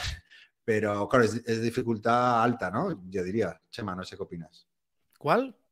El D-Day, digo, que... Sí, bueno, sí, a ver, eso, y aparte es muy largo de jugar y tal, sí. Y luego, si aquí, aquí perdón, perdonadme, pero voy a recomendar uno que va a sacar Alan Peppers, que soy parte interesada, pero que es que está muy bien porque es justo un solitario que cuenta eh, la, o la, fortaleza de Hegra, que va a salir en dos meses, que es un solitario exigente pero accesible, eh, pero o sea, exigentillo, que bueno, cuenta un poco la, defensa de, de, de, una fortaleza noruega con la invasión de los nazis y básicamente eres tú donde tienes que gestionar, pues eso, el ataque de, de los nazis, eh, mejorar tus defensas, eh, buscar suministros, eh, curar enfermos, asignar los diferentes voluntarios a diferentes acciones y, bueno, yo creo que va a estar muy bien. Es que tampoco soy muy, muchos jugadores solitarios. También te recomiendo, que lo muchos de ellos, la serie de bueno, Paulo House o Castelliter, el Pablo House también es un juego accesible y que está, a mí me gusta mucho. Hay gente que no le gusta, pero a mí me gusta mucho. Tiene daditos y, y bueno, esos tres así me vienen a, a, la mente. No tengo mucho más. A mí me gusta mucho el, el, Conflict of Heroes, el oso despierta con la expansión en solitario. Me parece que la IA funciona de coña y te salen unas partidas muy chulas. Lo, lo jugué un par de veces cuando salió, me hubiera gustado jugarlo más, pero me, ese juego me, me parece muy bueno me compré antes la, la casa, el tejado que la casa. Me pillé el, el, la expansión en solitario porque dije, ah, qué guay, viene ahora, ahora lo editan de nuevo. Y claro, me compré la expansión de Devir y, y lo sacó luego más que Oca y creo que no eran compatibles porque habían cambiado de cosas. Sí, tal, es que, es que es un, es que es un juego que lo, o sea, tiene un montón de ediciones, cambian las reglas, lo retocan constantemente y tal. De hecho, Devir eh, lo dejó de publicar entre otras cosas porque acabó hasta los huevos de, de, Academy Games y del diseñador porque cambiaban las reglas constantemente y era un, era un infierno. O sea sí, sí. ¿no? Bueno, otro, otro que también nos gusta a los dos, el, el, el Deep Day Dice o Deep Dice Day sí. o Dice Day D. D-Day Dice, D-Day Dice. Tengo por aquí detrás, sí. Ese está muy chulo y ese es quizá el más accesible de los que hemos comentado. Sí, yo tengo por estrenar uno desde hace mucho tiempo que, que es, se llama Crowbar, que es de la de la de Point du Hoc en, en, Normandía, de los Rangers, Grand Rangers, sí, ¿no? que subieron. Sí, los que pues, subieron. Este tengo muchas ganas de, de, probarlo porque aparte me lié la manta a la cabeza y me compré el juego y la expansión para, para llevar alemanes y tal y que me costó una pasta y lo tengo por estrenar, pero ya este tengo ganas de jugarlo y reseñarlo. O sea que sí. Guay. Venga, Banti. Y, Luego nos dice también que hagamos algún día nuestro top 10 de juegos de todos los tiempos y que si yo llegué a hacer reseña del Machine Arcana, no, no porque lo he jugado dos veces y lo tengo ahí muerto de risa. Luego Oscar Recio Coy pregunta si he probado el nuevo Twilight 2000 y que haciendo un cosita linda que sugiera algún wargame a Medidrash similar que pueda ser la versión del Twilight 2000 en tablero. Hostia. Ni idea, ya lo mira. Ah, yo te, bueno, tengo un wargame muy raro. ¿Dónde lo tengo? Que, que se. Ay, ¿cómo se llama? Ah, Nuke 1968 o algo así. No sé ni dónde lo tengo. Pues, Nuclear Winter 68, que es un wargame en el que ha habido una, una guerra atómica a principios de los 60 y entonces es un wargame en el que hay un. Se juega a tres bandos. Hay un bando que lleva mutantes otro que lleva nazis y otro que no me acuerdo si son zombies o algo así, pero es un wargame, ¿eh? con hexágonos y fichas y panzers y, la hostia. Ese es bastante loco y es bastante divertido. No sé si hay otro wargame. Wargames ahora en plan Tercera Guerra Mundial no tengo muy controlado lo que se está publicando. En su momento salió un wargame de, de Twilight 2000, un wargame táctico que no era demasiado bueno, pero, pero sí, estaba ambientado directamente en el juego. Y el juego de rol de Twilight 2000 no lo he probado, lo tengo por aquí. Mm, no sé, me parece que está muy bien a nivel de reglas y el trasfondo está bien adaptado y tal, pero el rollo sandbox este de ir dando vueltas por el mundo y buscándote la vida. Twilight 2000 es un juego de rol ambientado en una hipotética tercera guerra mundial es después de que haya una tercera guerra mundial con, con devastación nuclear, eh, pero el mundo aún queda más o menos en pie, cómo se buscan la vida los ex soldados que han quedado tirados por allí, sobre todo en el frente europeo, cómo tienen que buscarse la vida para, para sobrevivir o para intentar volver a su casa, etcétera. Entonces es un juego eso, postapocalíptico, que en la edición original estaba pensado con una, una, serie de campañas como muy, con una temática muy dirigida. O sea, la más clásica era intentar volver a Estados Unidos. Los jugadores eran soldados americanos que estaban en, tirados en Polonia cuando el frente se había venido abajo y entonces tenían que volver por toda Europa devastada por una guerra nuclear e intentar coger el último barco que los devolvía a Estados Unidos. Esta era la campaña más, más clásica del juego. Y en cambio, la versión no moderna del juego de rol es más un sandbox de ir dando vueltas por, por, un, por una tierra devastada, buscándote la vida, encontrando comida y armamento y munición. Y me parece que está bien, pero me parece menos interesante la propuesta. A mí me gustaría más jugar eso. Aventuras, había una aventura que estaba ambientada en Nueva York, que había un tío que se había quedado parte de la ciudad con un ejército paramilitar y tenías que derrocarlo. Eso me parecía más chulo temáticamente que el nuevo que me parece más dar vueltas por, por una zona devastada. Entonces no, no sé. Luego, Daniel Amor nos dice que hace poco salió un Kickstarter de un juego sobre las revueltas en la calle en Bielorrusia en el 2020, un print and play. Sí, lo, de, de Nats Publishing. Eh, sí. sí. además, no sé si es de conflicto de Ucrania o, o un diseñador ucraniano. Eh, yo le, le, un vistazo porque tengo trato ahí con ellos, con, con el dueño literal Florent, que es un tipo muy majete. Y bueno, eso, era, es un pit and play y que bueno, si luego el juego tiene éxito y gusta, pues a lo mejor se lo plantean editarlo físicamente, porque es verdad que es un tema un poco arriesgado o, o muy de nicho. Y, y, ahí está. Bueno. Y recomienda también el juego este de Irlanda, que ya lo comentamos, que va a sacar compas y tal. que ¿Cómo está este juego? O sea... Pues eh, el otro día me siguieron, debo ser por el único que puso algún tweet y, que, y, que, y que, yo qué sé, o sea, que está desaparecida, tío. Eh, crearon una cuenta nueva de Twitter, no sé, a saber, ya cada vez empiezo a sospechar más. que igual, igual, no sé, bueno, habrá que pensárselo. Pero es que el tema mola mucho. Pero bueno, no sé, la verdad que poco sé. No, en teoría era este año, bueno, el año pasado, pero se está retrasando demasiado, sospechoso. Voy a coger un momento la caja del, del Nuclear Winter este porque me han preguntado y para enseñarla a cámara. Vale. Nada, iba a comentar aquí en, YouTube que muchas gracias a todos. O hay muchos comentarios muy cariñosos que se lo pasa. O sea, digo, no, no preguntándonos, sino comentando cómo les gusta el directo y demás. Así que muchas gracias. Eh, no los leemos, pero hace mucha ilusión leerlo.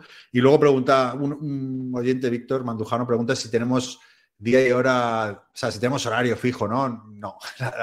o si tiramos dados. Es más, si tiramos dados. La, idea es cada cada dos semanas, pero... Más o menos. Más o menos, sí, pero... Y el día, pues el que, el que eso, el que nos cuadre así un poco, no, no tenemos. Sí, sí, Normalmente, ahora que hacemos el directo, lo anunciamos el mismo día, igual tendríamos que anunciarlo con más antelación en poquito, Twitter. Sí. Sí, sí, mira, pues mira, algo para tener en cuenta. Algo a mejorar, que una de las muchas cosas. Una de las muchas cosas, sí. Claro, el, el, el podcast este de la campaña de rol, mañana grabaremos otro, Xavi y yo, pero estamos corriendo para grabarlo porque es que pagamos un mes de StreamYard y no queremos, pagar, no, no queremos pagar dos meses, entonces es corre, corre. No, guay, guay, eso se va haciendo, se va subiendo y ya está. Y así parece que, que, que estamos a tope todos los días. Pues ese es el wargame que decía, Nuclear Winter 68. Es un wargame, esto es el reglamento, o sea, es una cosa bastante tocha. O sea, es un reglamento de 40 páginas y se puede jugar, hay escenarios para jugar a dos jugadores y escenarios para jugar a tres. Y es eso, son nazis, mutantes y el tercer bando no me acuerdo qué eran, pero es un, o sea, decir, es un wargame con fichas de wargame con factores de ataque, defensa, movimiento, moral y con un tablero hexagonado bastante así, tablero montado, es decir, no es un. Que, que, no es un juego chorra, que es un wargame bastante sesudo. Pero bueno, es el típico locurón que me compro yo y, y los padres del diseñador y nadie más. Muy bien. Pues nada, eh, pues hasta aquí hoy, ¿eh? Sí, nada, yo, te, yo quería, quería, hacer un comentario de rol, pero como llevamos dos sí. horas y cinco y va a ser entretenido, ya lo haré en el próximo programa. Como veas, ¿eh? Es no, poco... sí, sí. ¿Sí? Porque es que sí, porque así me lo preparo un poquito más. Es que hay varias personas que me han nos han preguntado en los comentarios cómo hacer para empezar a jugar a rol. Ah, bueno, pero Y- eso podríamos dedicarle una, Sí, o sea, o sea, un apartado al principio del programa, exacto. ¿no? En el, en el próximo programa lo comento un poco extensamente, que tampoco va a ser, tampoco me voy a enrollar mucho, pero sí cuatro o cinco pinceladas para gente que no haya jugado nunca y quiera empezar cómo hacerlo. Este domingo tengo mi, mi segunda partida, continúo con la aventura de Dungeons. Vas, vas flechado, ¿eh? ¿Qué llevas? ¿Qué personaje llevas? Eh, no me acuerdo el nombre, pero era el traidor. O sea, me da a elegir. Entonces todos mis colegas me odian porque les traicioné y... Pero- Entonces pero- di- están diciendo, discutiendo si me, porque me, claro, me, me- mataron, me un perro, tío, intenté cerrar en una mazmorra, les encerré a ellos con una manada de perros, pero uno escapó y me cazaron y me mataron. Entonces van a resucitar. El dilema está en si me, si me dejan seguir jugando Hostia, vaya, vaya arranque. Hostia.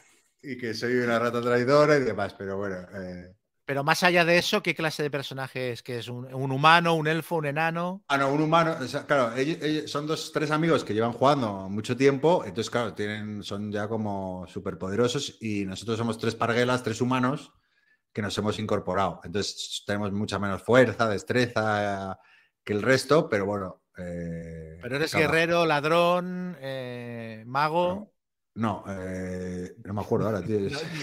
No, sabe que es un traidor, pero la clase Claro, yo me, dijeron, si quieres puedes hacer esto, lo otro, ya traidor. Y, y no, no me acuerdo. No, yo creo que éramos simples humanos, sí, como soldados. Neutral, Ah, no, caótico, bueno, no. seguro. Yo, yo era más. Sí, ahora es que estoy, estoy. Es que lo jugué hace dos meses y se me olvida. Era como. Iba a decir forzudo, ¿no? No, no, no. Bueno, ya te lo miraré, te ¿Un mandaré una foto. Bárbaro, yo creo, sí.